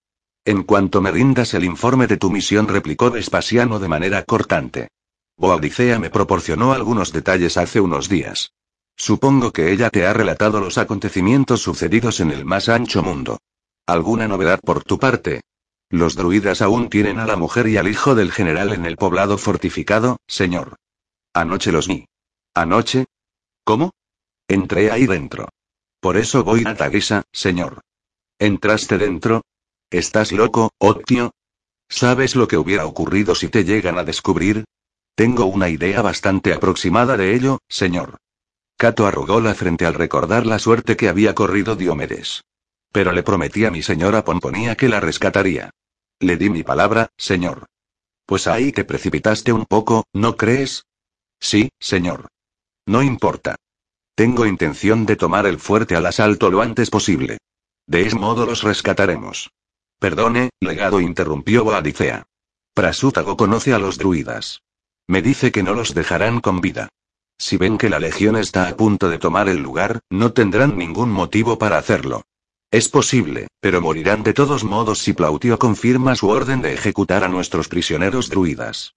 Al menos podríamos tratar de salvarlos en medio de la confusión de un ataque. Señor. Sí, Octio. Yo he visto la distribución del interior del poblado fortificado. ¿Va a realizar el asalto por la puerta principal? Por supuesto. Vespasiano sonrió. Supongo que cuento con tu aprobación. Señor, el complejo de los druidas se encuentra en el otro extremo del fuerte. Descubrirían nuestras intenciones con el tiempo suficiente para regresar al recinto y matar a los rehenes. En cuanto tomemos la puerta principal estarán muertos. Entiendo. Vespasiano se quedó pensando un momento. Entonces no me queda otra elección. Tengo que esperar la respuesta de Plautio. Si ha revocado la orden de ejecución, tal vez aún podríamos negociar algún tipo de acuerdo con los druidas. Yo no pondría mis esperanzas en ello, dijo Boadicea. Vespasiano la miró con el ceño fruncido y luego se volvió hacia Cato. Pues no pintan muy bien las cosas, ¿no? No, señor. ¿Qué puedes decirme de las condiciones dentro de la fortaleza? ¿A cuántos hombres nos enfrentamos? ¿Cómo están armados? Cato había previsto el interrogatorio y tenía las respuestas preparadas. No hay más de 800 guerreros. El doble de no combatientes y unos 80 druidas, quizá. Estaban trabajando en algo que parecía ser armazones de catapulta, de modo que podría ser que tuviéramos que hacer frente a una lluvia de proyectiles bastante intensa cuando entremos, señor. Estaremos a su altura y más, dijo Vespasiano con satisfacción. El general me transfirió la maquinaria de la vigésima legión. Podremos lanzar sobre sus cabezas una descarga suficiente para contenerlos mientras las cohortes de asalto se acercan a la puerta. Eso espero, señor, replicó Cato. La puerta es la única opción. Las zanjas están plagadas de estacas.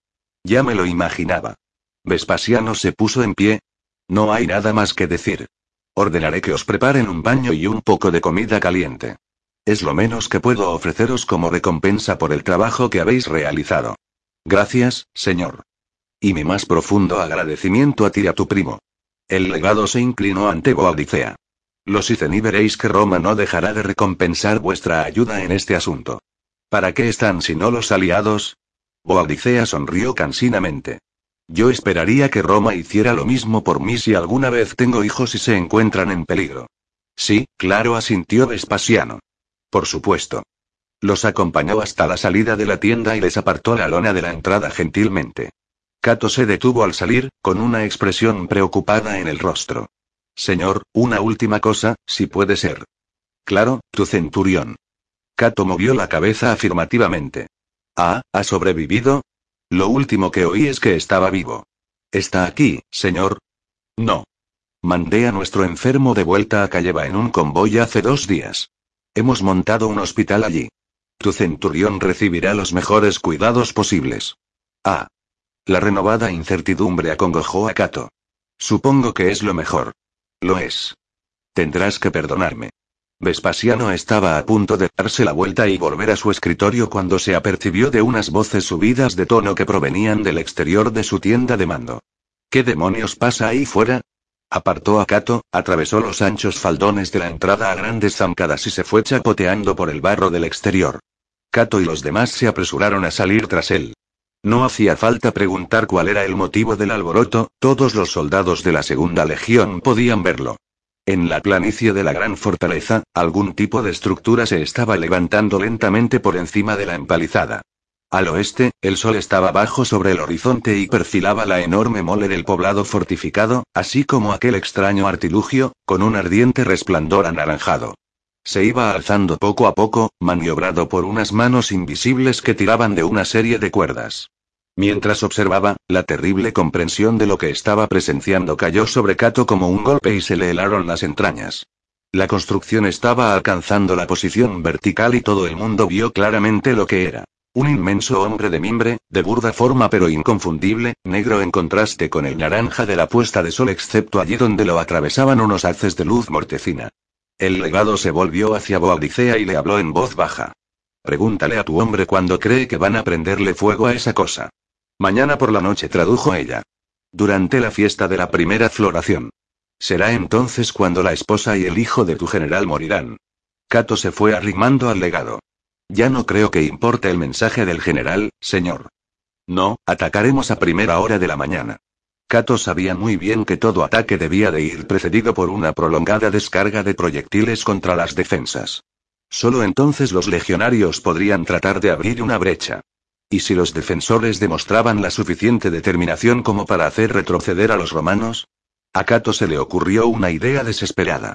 Los pensamientos se agolparon en su cabeza mientras trazaba rápidamente un peligroso plan, lleno de terribles riesgos, pero que acaso les proporcionara una última oportunidad de salvar a Pomponía y a Helio de las llamas del hombre de mimbre. Señor, puede que aún haya una manera de rescatarlos, dijo Cato en voz baja. Si es que puede cederme a veinte buenos soldados y a Prasutago. Capítulo 34 Mucho antes del alba, el terreno ante la puerta principal del poblado fortificado se llenó con los sonidos de la actividad que allí tenía lugar. El rítmico golpear de los macizos pisones que compactaban la tierra y nivelaban el suelo para formar las plataformas de las máquinas de proyectiles, el incesante avance de las ruedas al acercarse los carros de maquinaria para descargar las ballestas y las catapultas. Los soldados hacían grandes esfuerzos y resoplaban al colocar los pesados mecanismos de madera en sus cureñas. La munición se descargó y se amontonó junto a las armas. Luego los servidores empezaron una sistemática comprobación de las cuerdas tensoras y los trinquetes y engrasaron cuidadosamente los mecanismos de suelta.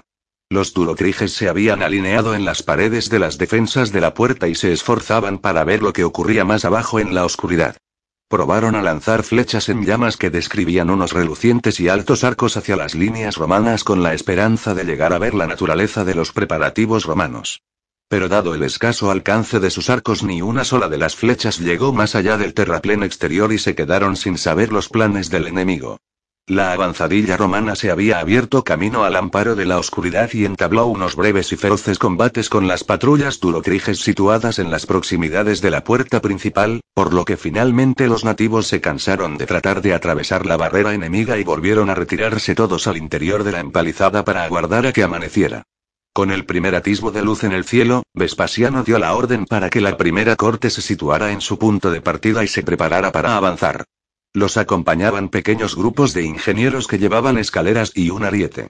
En una de las centurias se distribuyeron arcos compuestos para que proporcionaran apoyo a la corte cuando estuviera lista para forzar la puerta principal.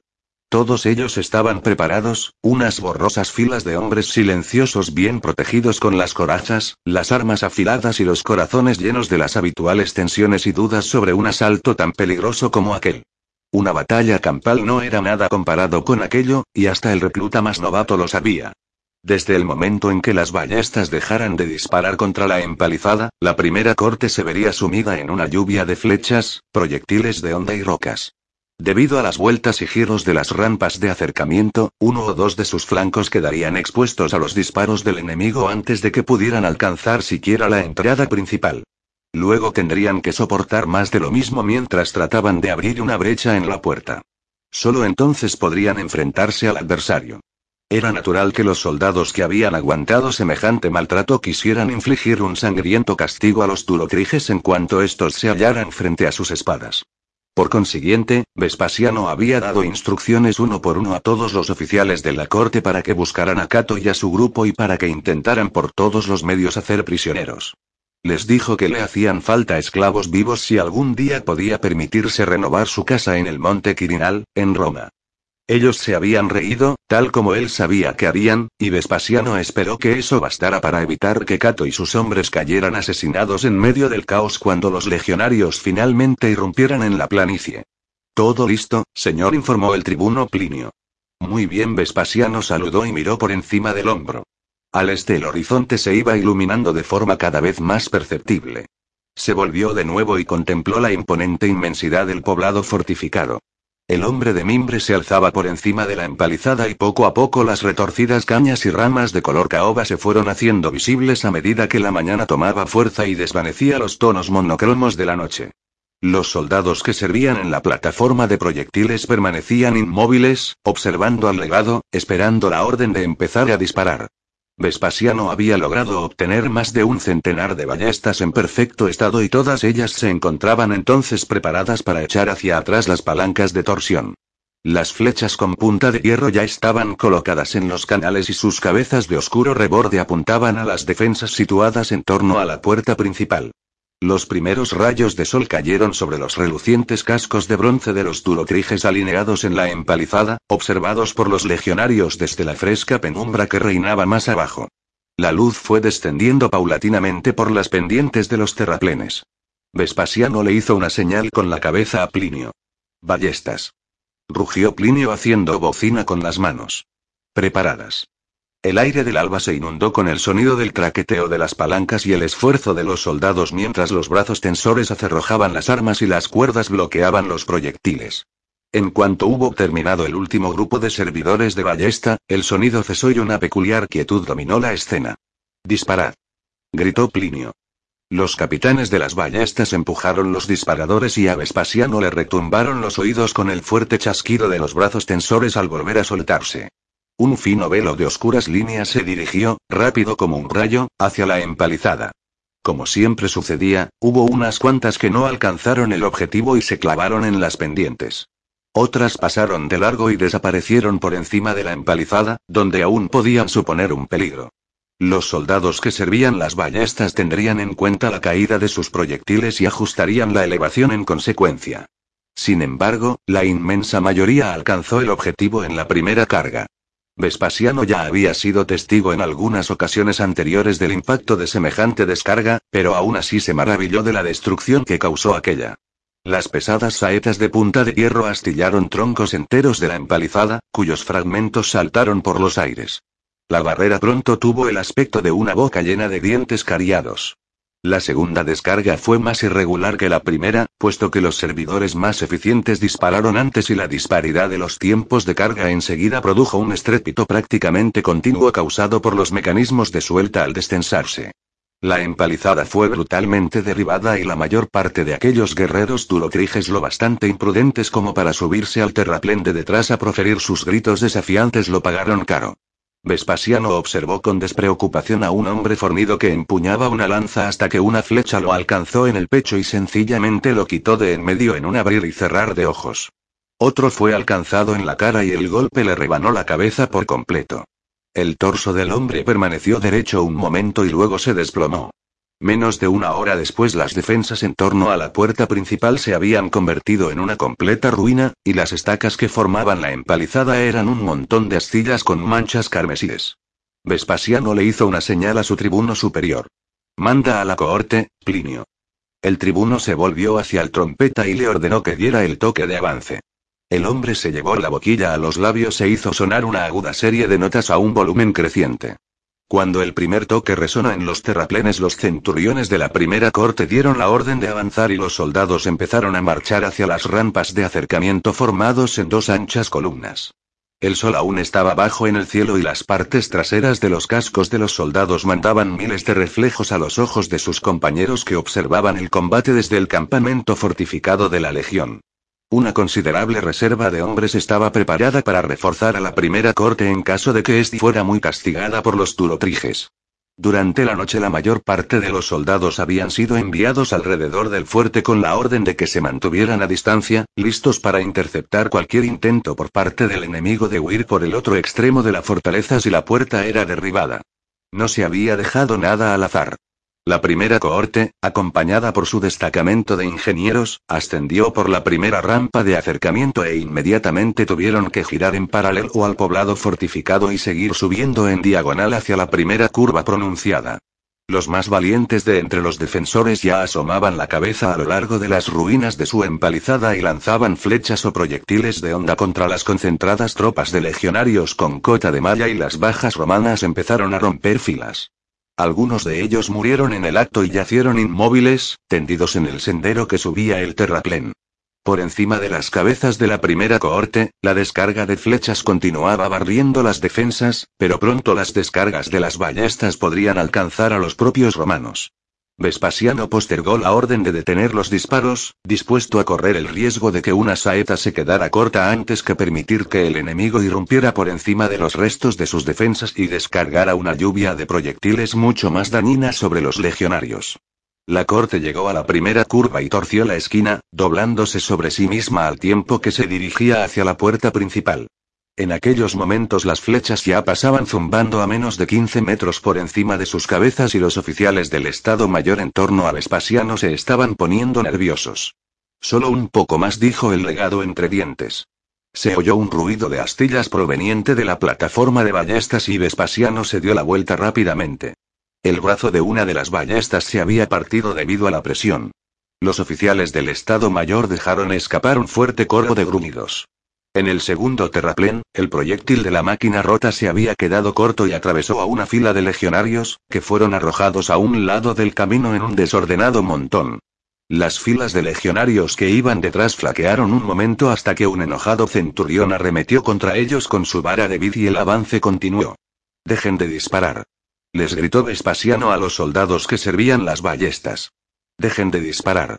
Las últimas flechas pasaron por encima de las cabezas de la primera cohorte, afortunadamente, y luego se hizo un extraño e inquietante silencio antes de que los defensores se dieran cuenta de que ya no había peligro.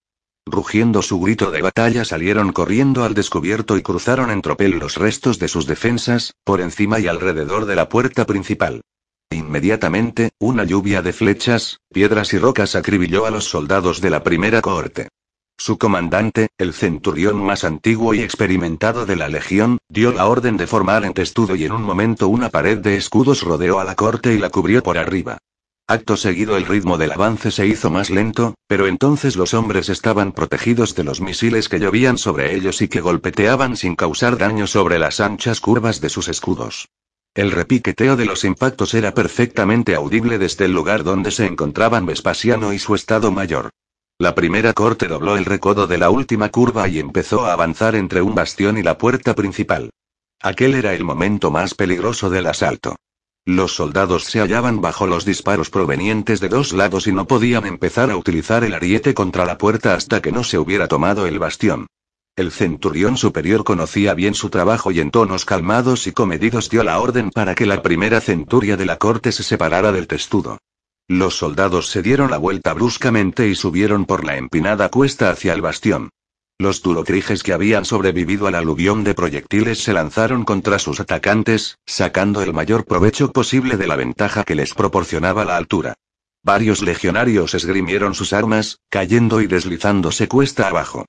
Pero los enemigos eran demasiado pocos para resistir mucho tiempo el ataque romano y las espadas de los legionarios, con sus despiadadas arremetidas, los hicieron trizas.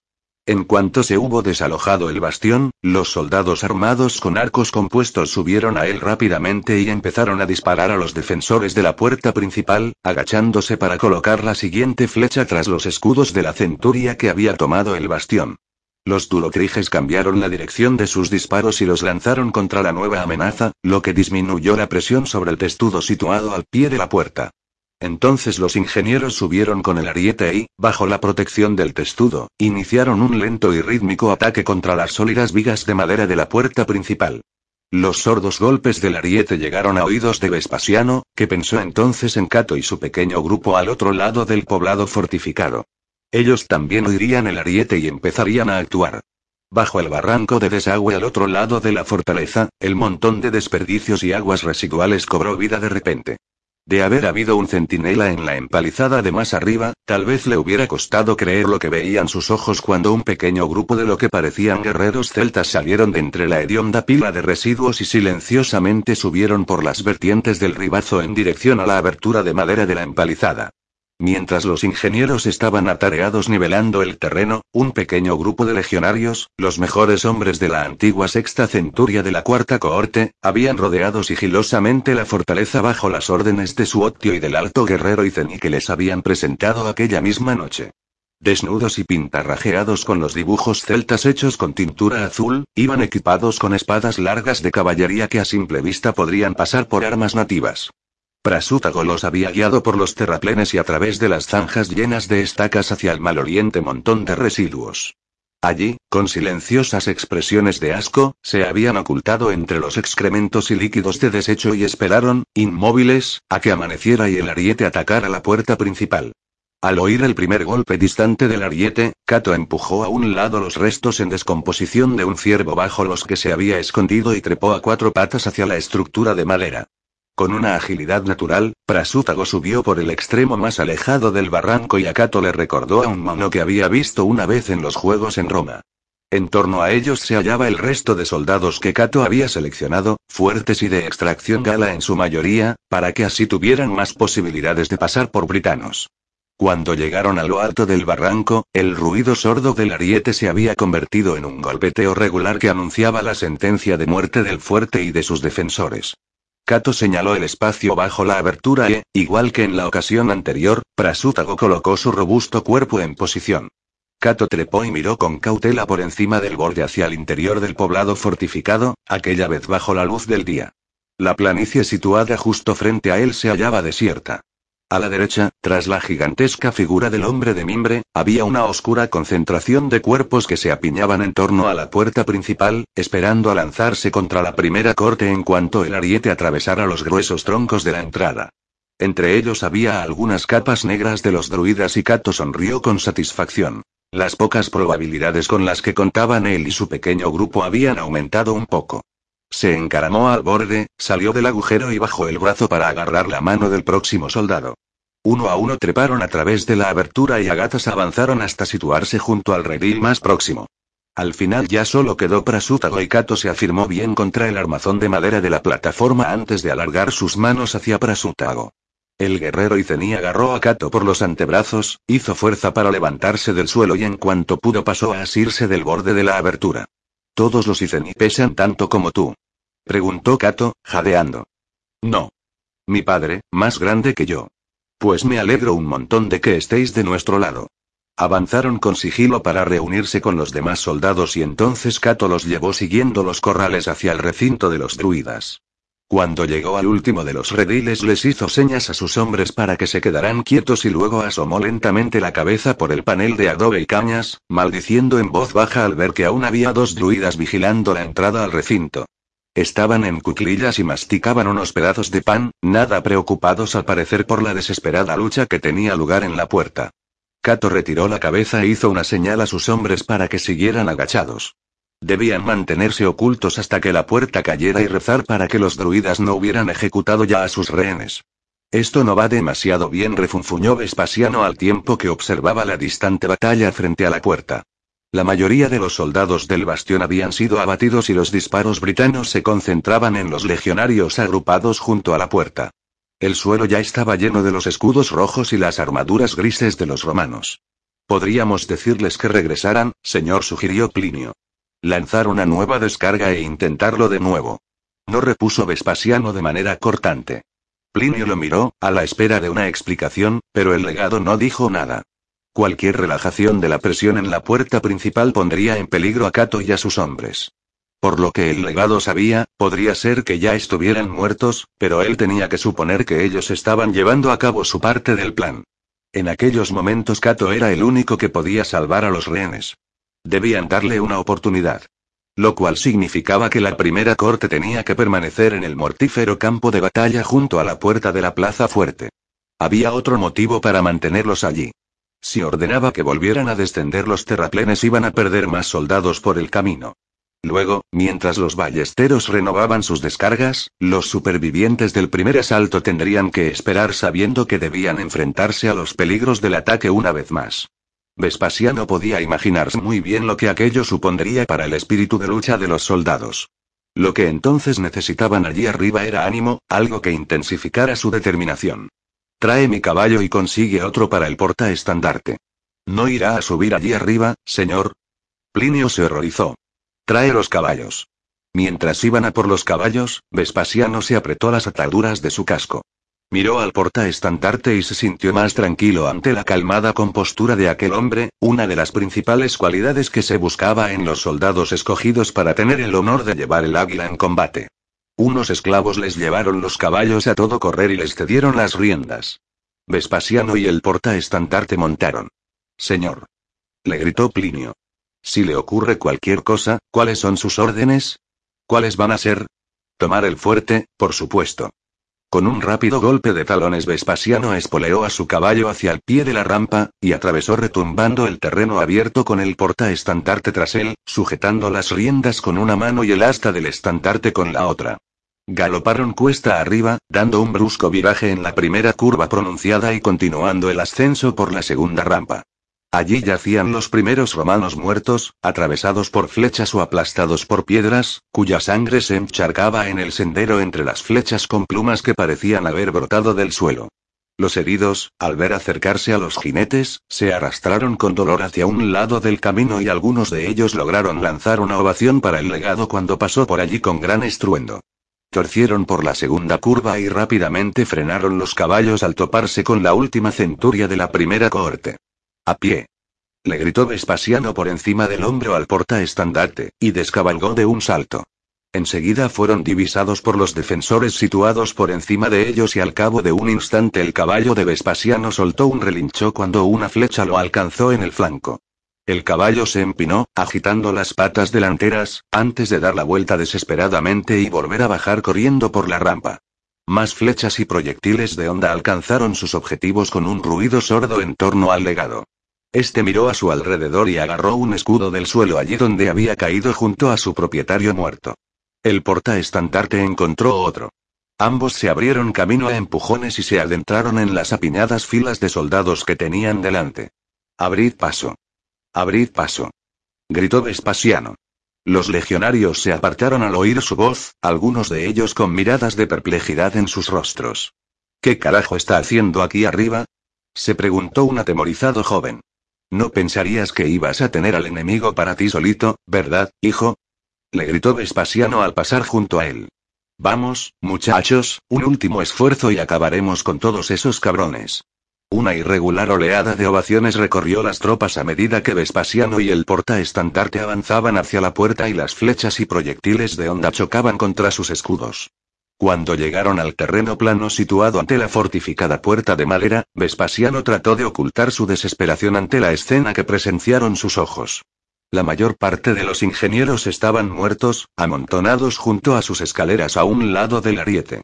Este era manejado entonces por legionarios que habían tenido que dejar sus escudos para tomar posiciones en la barra de roble rematada con una gruesa capa de hierro.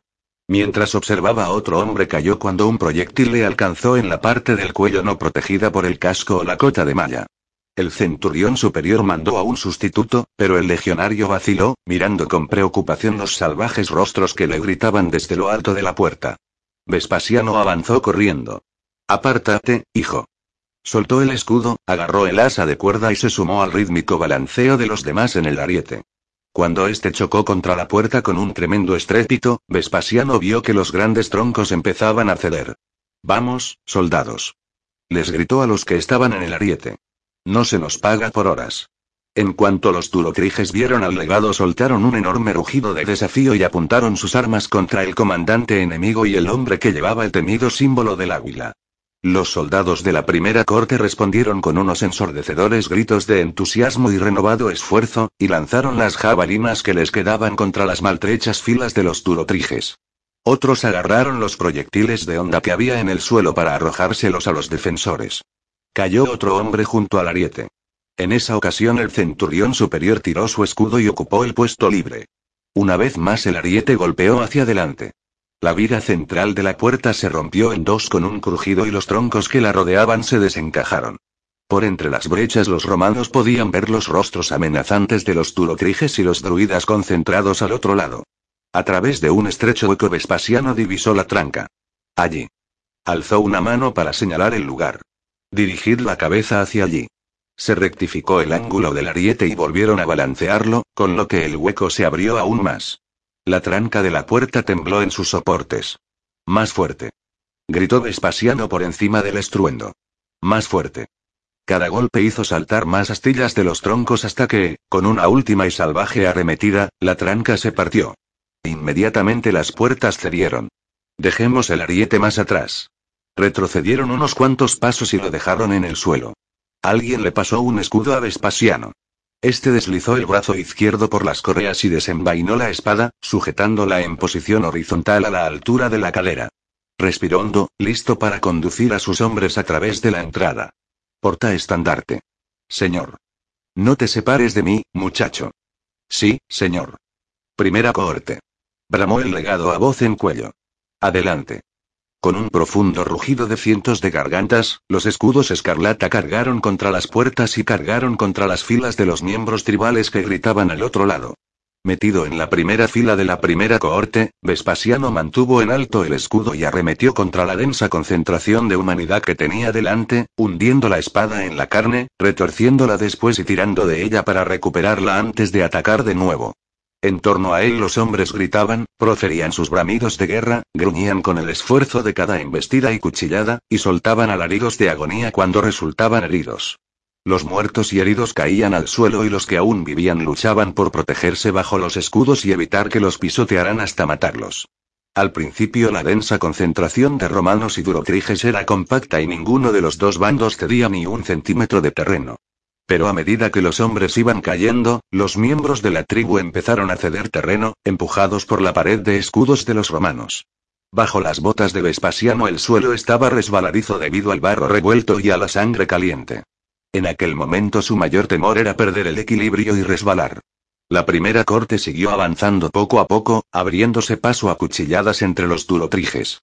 Los defensores, alentados por los druidas que había entre sus filas, luchaban con desesperado coraje.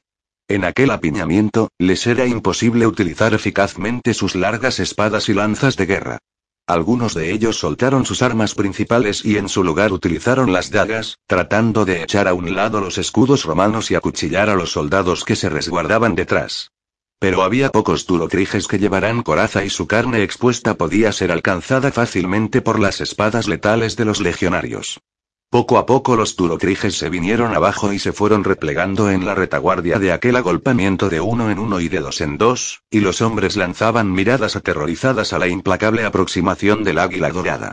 Una hilera de druidas se hallaba detrás de los defensores y con desdén intentaban que los menos valientes de entre sus aliados volvieran a la batalla. Pero al cabo de poco tiempo ya había demasiados miembros de la tribu que huían ante la terrible máquina de matar romana y los druidas no pudieron hacer nada para detenerlos. Las poderosas defensas en las que tanto habían confiado los turotriges habían fallado, igual que lo habían hecho las promesas de los druidas que aquel día Cruach los protegería y castigaría a los romanos. Todo estaba perdido y los druidas también lo sabían. De pie tras la hilera de druidas, una alta y oscura figura que portaba unas astas en la cabeza gritó una orden. Los druidas se giraron al oírlo y vieron que su jefe señalaba hacia el recinto al otro extremo del poblado fortificado. Cerraron filas y empezaron a correr hacia su última línea de defensa. Ya está. Les dijo Cato a sus hombres en voz baja. Se están viniendo abajo. Ahora nos toca a nosotros. Se puso en pie al tiempo que les indicaba por señas a sus hombres que lo siguieran. Los miembros de la tribu corrían por la planicie, alejándose de la puerta principal y de los legionarios. La mayoría eran mujeres y niños que huían del desastre que estaba a punto de ocurrirles a sus hombres. Tenían la esperanza de escapar de la fortaleza escalando los terraplenes y desapareciendo en la campiña circundante. La primera de aquellas personas había llegado a los corrales no demasiado lejos de donde estaba Cato cuando éste decidió hacer su movimiento. con Prasútago a su lado y sus hombres pintados con tintura azul agrupados tras él, no demasiado juntos, Kato corrió hacia la entrada del recinto. Los dos guardias se habían puesto de pie para observar la acción que tenía lugar en la puerta principal y solo les dirigieron a los miembros de la tribu que se acercaban una mirada desdeñosa. Cuando Kato se acercó, uno de los guardias se burló de él. Kato alzó su espada de caballería. A por ellos. Les gritó a sus hombres, y empezó a correr hacia el druida. La sorpresa fue total y antes de que el horrorizado druida pudiera reaccionar, Kato ya había apartado su lanza de un golpe y arremetido con la espada contra su cabeza. Se abrió la carne, crujió el hueso y el druida se desplomó. Prasútago se encargó del otro guardia y a continuación abrió la puerta de una patada. Era una puerta delgada, pensada únicamente para evitar el acceso más que para resistir un asalto denodado. La puerta se abrió hacia adentro con estrépito y los pocos druidas que aún había en el interior del recinto se dieron la vuelta al oír el ruido, sobresaltados por la repentina invasión de su suelo sagrado por aquellos hombres pintados, sus antiguos aliados. La confusión momentánea tuvo el efecto que Kato había esperado y todos sus hombres atravesaron la estrecha entrada antes de que los druidas reaccionasen. Agarraron las lanzas y se dispusieron a defenderse contra las furias salvajes que se abalanzaban sobre ellos blandiendo las espadas. Kato no hizo caso de los sonidos de la lucha. Echó a correr a toda velocidad hacia la jaula. Un druida salió del interior de una choza por delante de él, lanza en ristre. Echó un vistazo a la refriega y luego se dio la vuelta y se dirigió hacia la jaula al tiempo que levantaba su lanza. Sus intenciones estaban claras y Kato siguió adelante, corriendo todo lo que podía y con los dientes apretados debido al esfuerzo. Pero el druida estaba más cerca y Kato se dio cuenta de que iba a conseguir lo que se proponía. Cuando el druida llegó a la jaula y echó su lanza hacia atrás para arrojarla, un chillido surgió del interior. ¡Eh! gritó Kato, a unos 20 pasos de distancia. El druida miró por encima del hombro y Kato lanzó su espada con todas sus fuerzas. Mientras la hoja giraba en el aire, el druida se dio la vuelta rápidamente y la desvió con el extremo de su lanza. Kato siguió corriendo hacia la jaula. El druida hizo descender la punta de su arma y apuntó al estómago de Kato. En el último instante, cuando casi estaba a punto de alcanzarle la punta siniestramente afilada de la lanza, Kato se arrojó al suelo y rodó hasta chocar con las piernas del druida. Ambos chocaron estrepitosamente contra los barrotes de madera de la jaula. El impacto fue peor para Kato que para el druida, por lo que, antes de que aquel pudiera recuperar el aliento, el hombre saltó sobre su pecho y rodeó fuertemente el cuello del Octio con sus manos. El dolor fue instantáneo e intenso. Kato se agarró a las manos del hombre y tiró con todas sus fuerzas para zafarse de ellas, pero el druida era de complexión fuerte y robusta. Sonreía y mostraba unos dientes amarillentos mientras le exprimía la vida a su enemigo. Unas sombras negras mancharon los bordes del campo de visión de Kato que, vanamente, la emprendió a rodillazos con la espalda del hombre. Un par de esbeltas manos salieron de entre los barrotes de la jaula y le arañaron la cara al druida, los dedos buscando sus ojos. Por instinto, el hombre alzó las manos para protegerse la vista al tiempo que lanzaba un aullido de dolor y Kato le pegó un puñetazo en la barbilla que le echó la cabeza hacia atrás. Kato le golpeó de nuevo y con esfuerzo lo empujó a un lado. Mientras el druida yacía inconsciente en el suelo, Kato se puso en pie apresuradamente, recuperó la espada y se la clavó al druida en la garganta. Se dio la vuelta hacia la jaula. Mi señora pomponía. Su rostro apareció entre las manos sujetas a los barrotes. La esposa del general miró a la figura pintada con aire vacilante. He venido a rescatarla.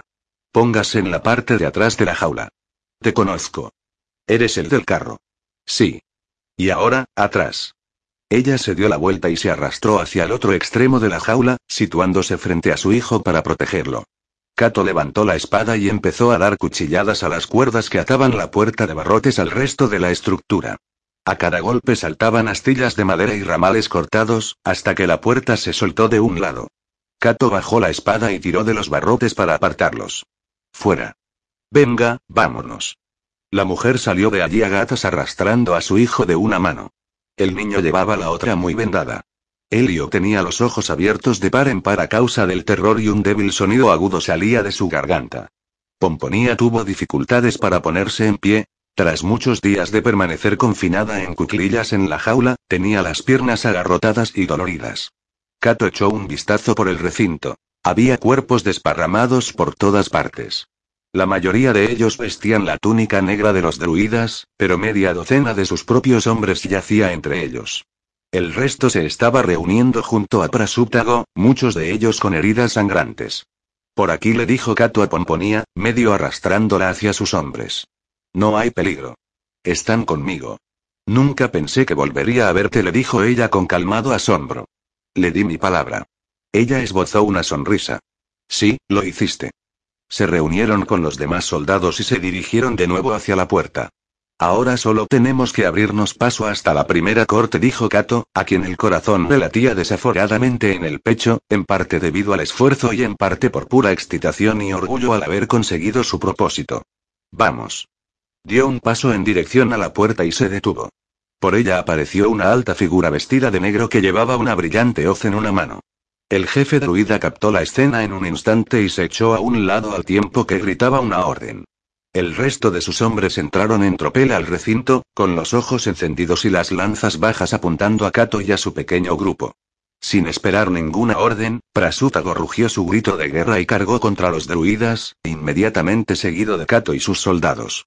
Pomponía volvió el rostro de su hijo contra su túnica y se agachó con él, incapaz de mirar el combate. En aquella ocasión la contienda entre romanos y druidas estaba más igualada. Los druidas no habían sido sorprendidos y su espíritu de lucha ya estaba enervado tras sus experiencias en la puerta principal. Tuvo lugar una desordenada refriega, las espadas golpeaban las astas de las lanzas o resonaban al echarse a un lado para parar un golpe de forma desesperada. Como en aquella limitada lucha no podían acuchillar de manera eficaz con sus lanzas, los druidas las utilizaron como si fueran picas, intentando golpear con ellas a los romanos y bloqueando las arremetidas de sus espadas. Cato se encontró luchando contra un druida alto y delgado con una barba oscura. El hombre no era idiota y paró hábilmente las primeras estocadas de Cato, para luego amagar hacia la izquierda e hincar la punta de la lanza en su objetivo. Kato se apartó de un salto, aunque demasiado tarde para evitar que le rajara el muslo. Mientras el hombre recuperaba la lanza, Kato echó a un lado el asta con la mano que tenía libre, avanzó como un rayo y hundió el extremo de su hoja en el vientre de su rival. Soltó la espada de un tirón y se dio la vuelta buscando al jefe druida. Se encontraba junto a la puerta, observando la batalla con una fría mirada en sus ojos.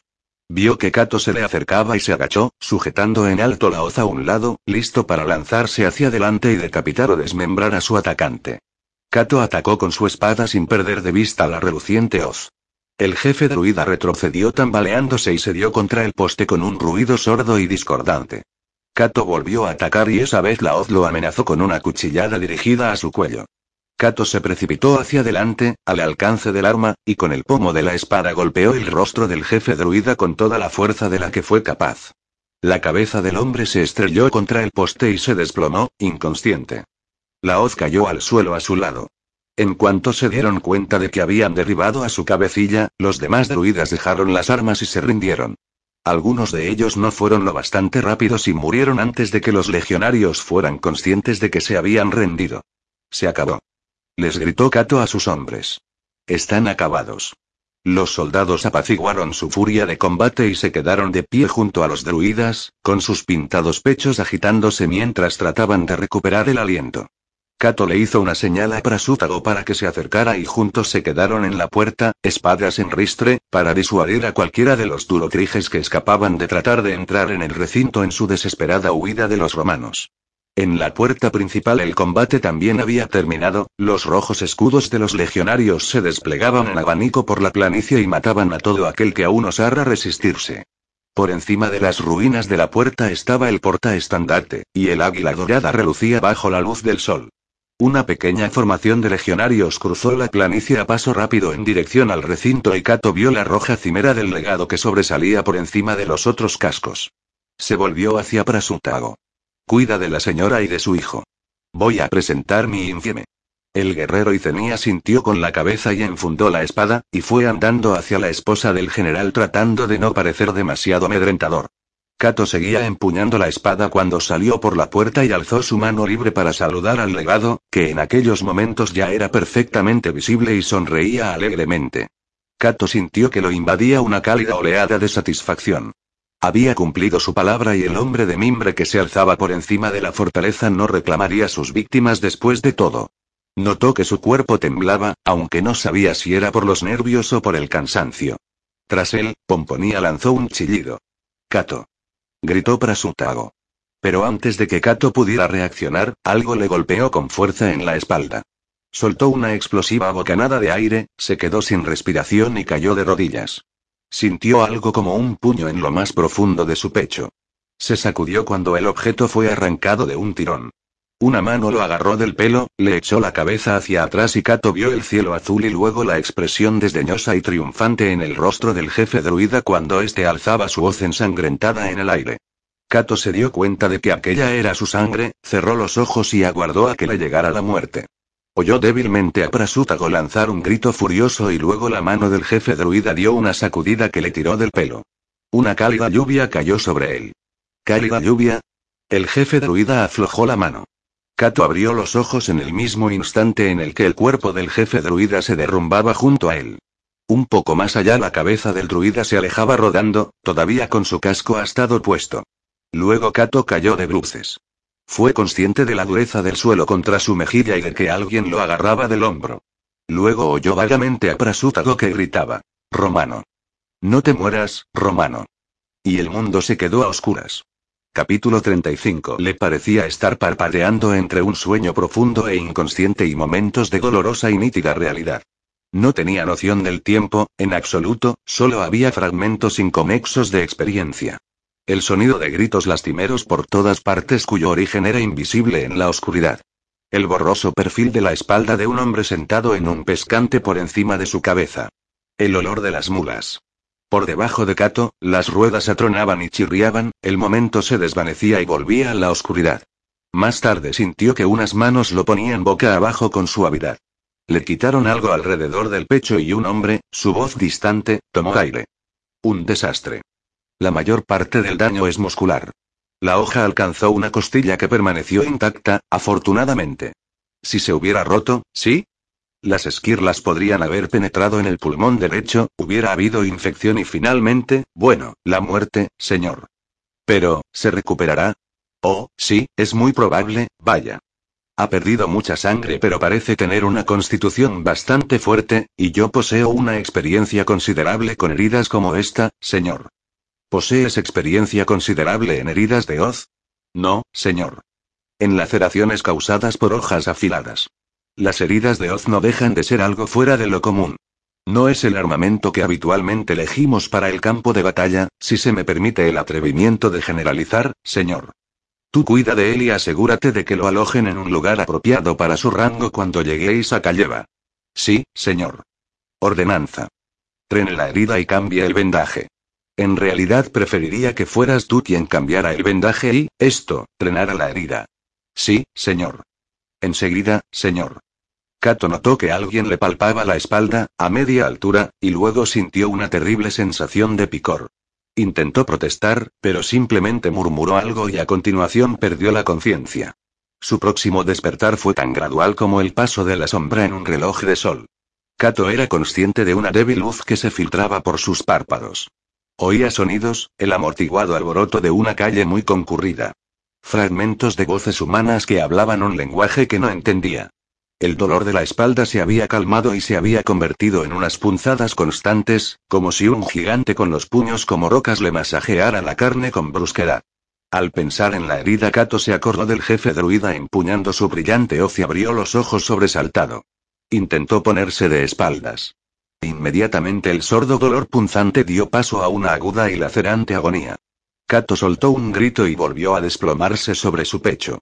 Sonaron unos pasos en el suelo de madera y al cabo de un momento Kato sintió una presencia a sus espaldas.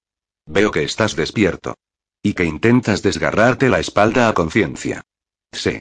Unos dedos palparon suavemente la zona de alrededor de la herida. Luego el hombre caminó hasta el otro lado de la cama y se arrodilló. Kato vio los rasgos aceitunados y el oscuro cabello lubricado del Imperio Oriental. El hombre llevaba la túnica negra del cuerpo médico, ribeteada de azul. Así pues se trataba de un cirujano. Bueno, centurión. A pesar de tus esfuerzos el drenaje está aún en su sitio. Sin duda te alegrará mucho saber que esta mañana casi no hay pus. Excelente. En un momento te lo dejo cerrado y vendado. ¿Cómo te sientes? Kato se humedeció los labios. Tengo sed, dijo con voz ronca. Me lo imagino, sonrió el cirujano. Haré que te manden un poco de vino caliente antes de ponerte los puntos. Vino mezclado con unas cuantas hierbas muy interesantes, no notarás nada y dormirás como los muertos. Espero que no susurró Kato. Así me gusta. Pronto estarás recuperado. El cirujano se levantó. Y ahora, si me disculpas, tengo otros pacientes que necesitan mi atención. Al parecer nuestro legado quiere mantenerme totalmente ocupado. Antes de que Kato pudiera preguntar nada, el cirujano ya se había ido y sus pasos se perdieron a un ritmo rápido. Sin mover la cabeza, Kato miró a su alrededor entrecerrando los ojos. Parecía encontrarse en una pequeña celda con paredes de madera y yeso. A juzgar por el olor a humedad, el enyesado debía de ser bastante reciente. En la esquina había un pequeño arcón.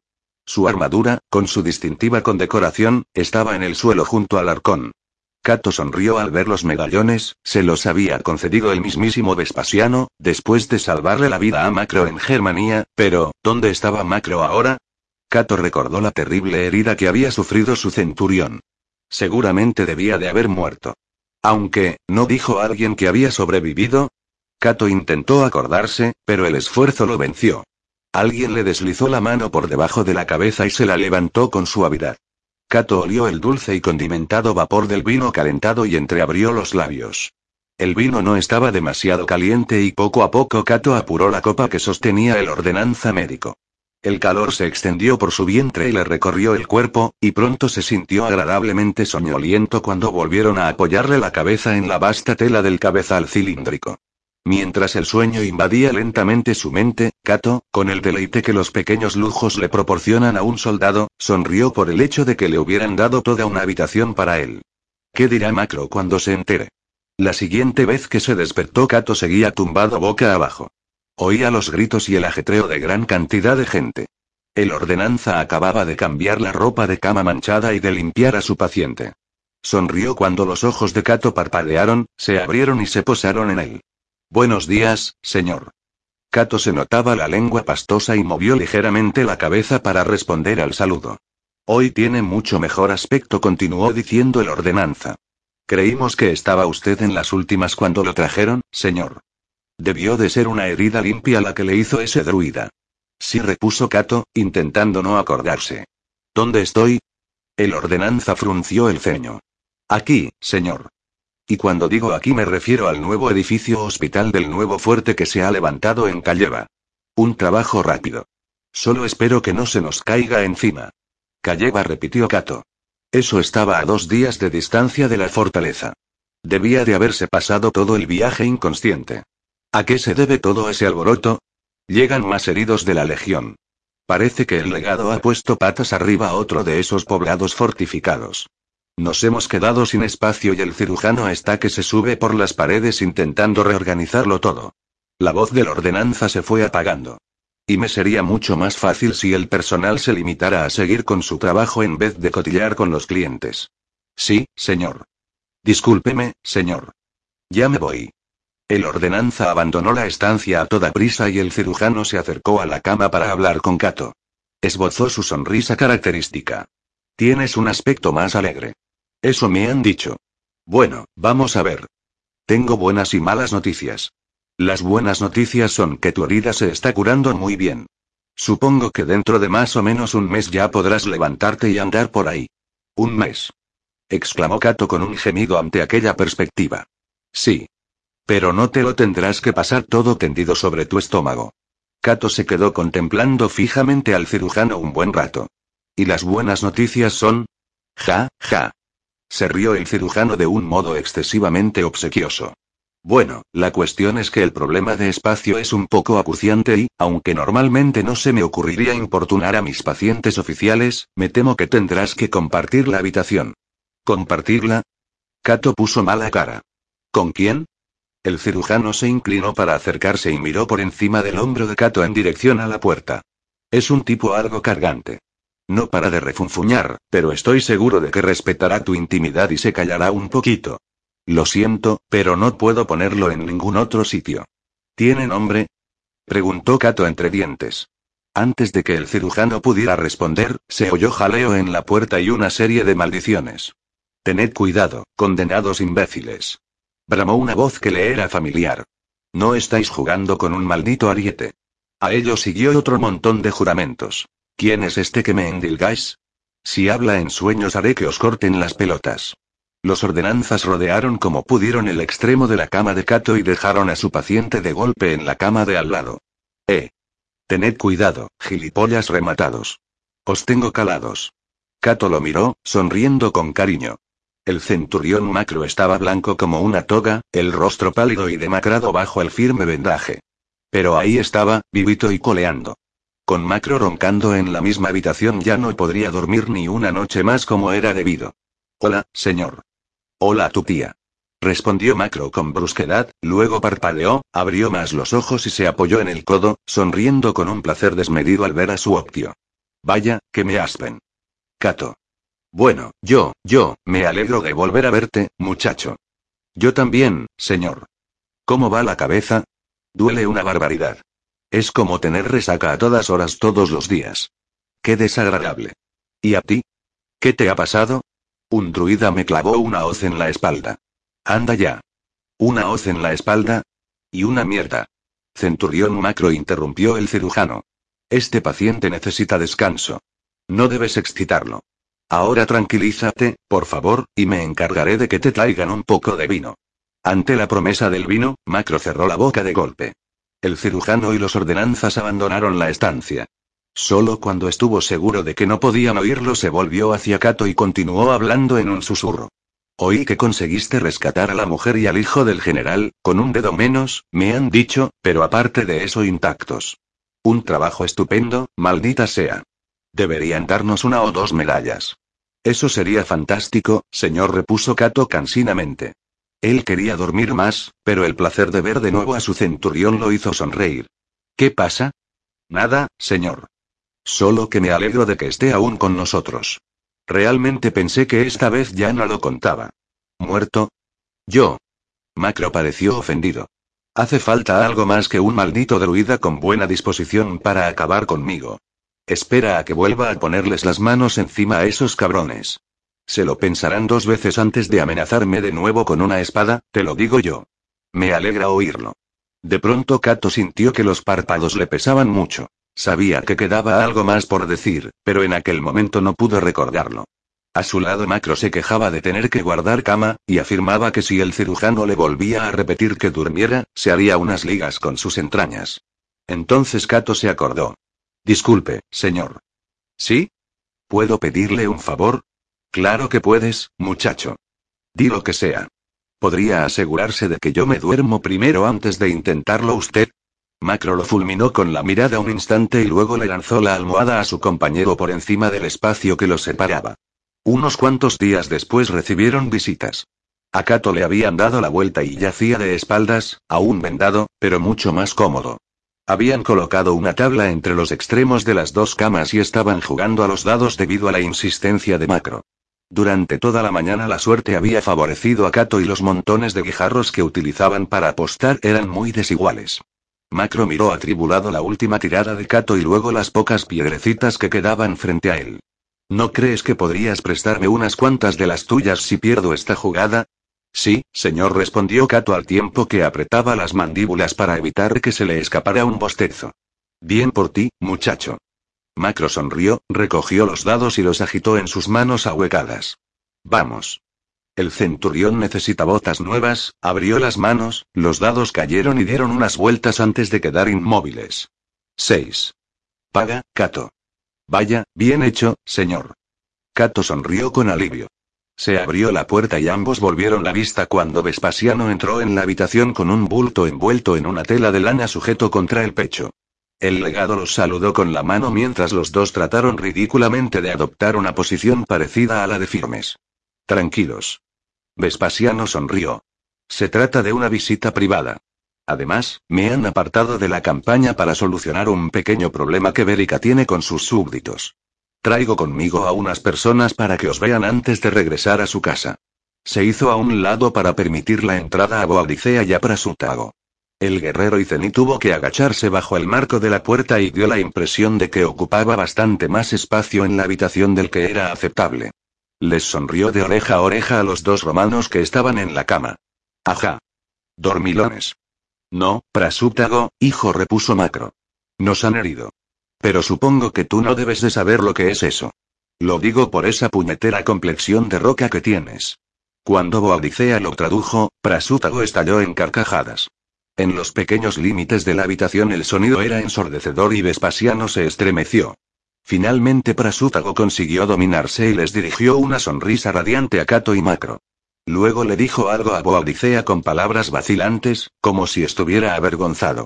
Quiere que sepáis que siente un vínculo fraternal hacia vosotros, tradujo Boadicea. Si alguna vez queréis entrar a formar parte de nuestra tribu, lo considerará un honor. Macro y Cato intercambiaron una incómoda mirada antes de que Vespasiano se inclinara hacia ellos y les susurrara con tono preocupado. Por Júpiter, tened cuidado con lo que decís. Lo que está sugiriendo este hombre es todo un honor. No queremos ofender a nuestros aliados y Zeni. ¿Entendido? Los dos pacientes movieron la cabeza en señal de asentimiento y luego Macro respondió. Dile que eso es, esto, muy amable por su parte. Si alguna vez dejamos las legiones estoy seguro de que iremos a verle. Prasútago sonrió encantado y Vespasiano deshinchó las mejillas y se relajó. Bueno, siguió diciendo Macro, ¿cuándo os vais? En cuanto os dejemos, respondió Boadicea. ¿A Camuloduno? No. Regresaremos con nuestra tribu. Boadicea bajó la vista a sus manos. Tenemos que prepararnos para la boda.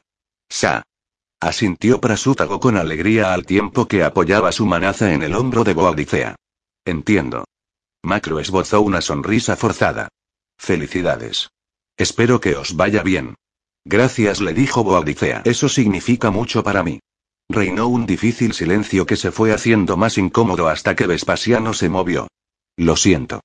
Quería decíroslo enseguida. El general os manda saludos a los cuatro. En realidad lo que dijo fue que confía en que la misión que emprendisteis para rescatar a su familia será un modelo de las relaciones entre Roma y sus aliados y Ceni. Plautio piensa que ninguna recompensa que pudiera ofreceros haría honor a la importante hazaña que habéis llevado a cabo, en fin, este era en esencia su mensaje. Macro le guiñó un ojo a Cato y sonrió con amargura. Yo creo que lo decía muy en serio, prosiguió Vespasiano. Lo creo de verdad. Me da miedo reflexionar sobre lo que habría podido ocurrir si los hubieran matado. Toda la invasión hubiera degenerado en un esfuerzo masivo por infligir la venganza contra los druidas. No es que él lo vaya a reconocer. Y aunque tal vez él no os haya ofrecido una recompensa, sí que me autorizó para tramitar una condecoración y organizar una pequeña modificación de rango. Vespasiano dejó el atado que llevaba a los pies de la cama de Macro y deshizo los pliegues con cuidado. Primero salieron dos insignias de ébano con incrustaciones de oro y plata, una para Macro y otra para Cato. Mientras Cato examinaba el medallón con reverencia, su legado siguió desatando el fardo. Una última cosa para ti, Octio. De pronto el legado se irguió, sonriendo para sí mismo. Señor. Nada. Me acabo de dar cuenta de que es la última vez que puedo llamarte así. Cato frunció el ceño, sin entender nada todavía. Vespasiano retiró el último pliegue de lana para dejar al descubierto un casco, con una cimera transversal, y un bastón de vid. Los he cogido esta mañana de los pertrechos, explicó Vespasiano. En cuanto Plautio confirmó el ascenso. Los pondré allí en la esquina con el resto de tu equipo, si te parece bien. No, señor, replicó Cato. Tráigalos, por favor, señor. Me gustaría verlos. El legado sonreía cuando se los alcanzó. Claro, cómo no.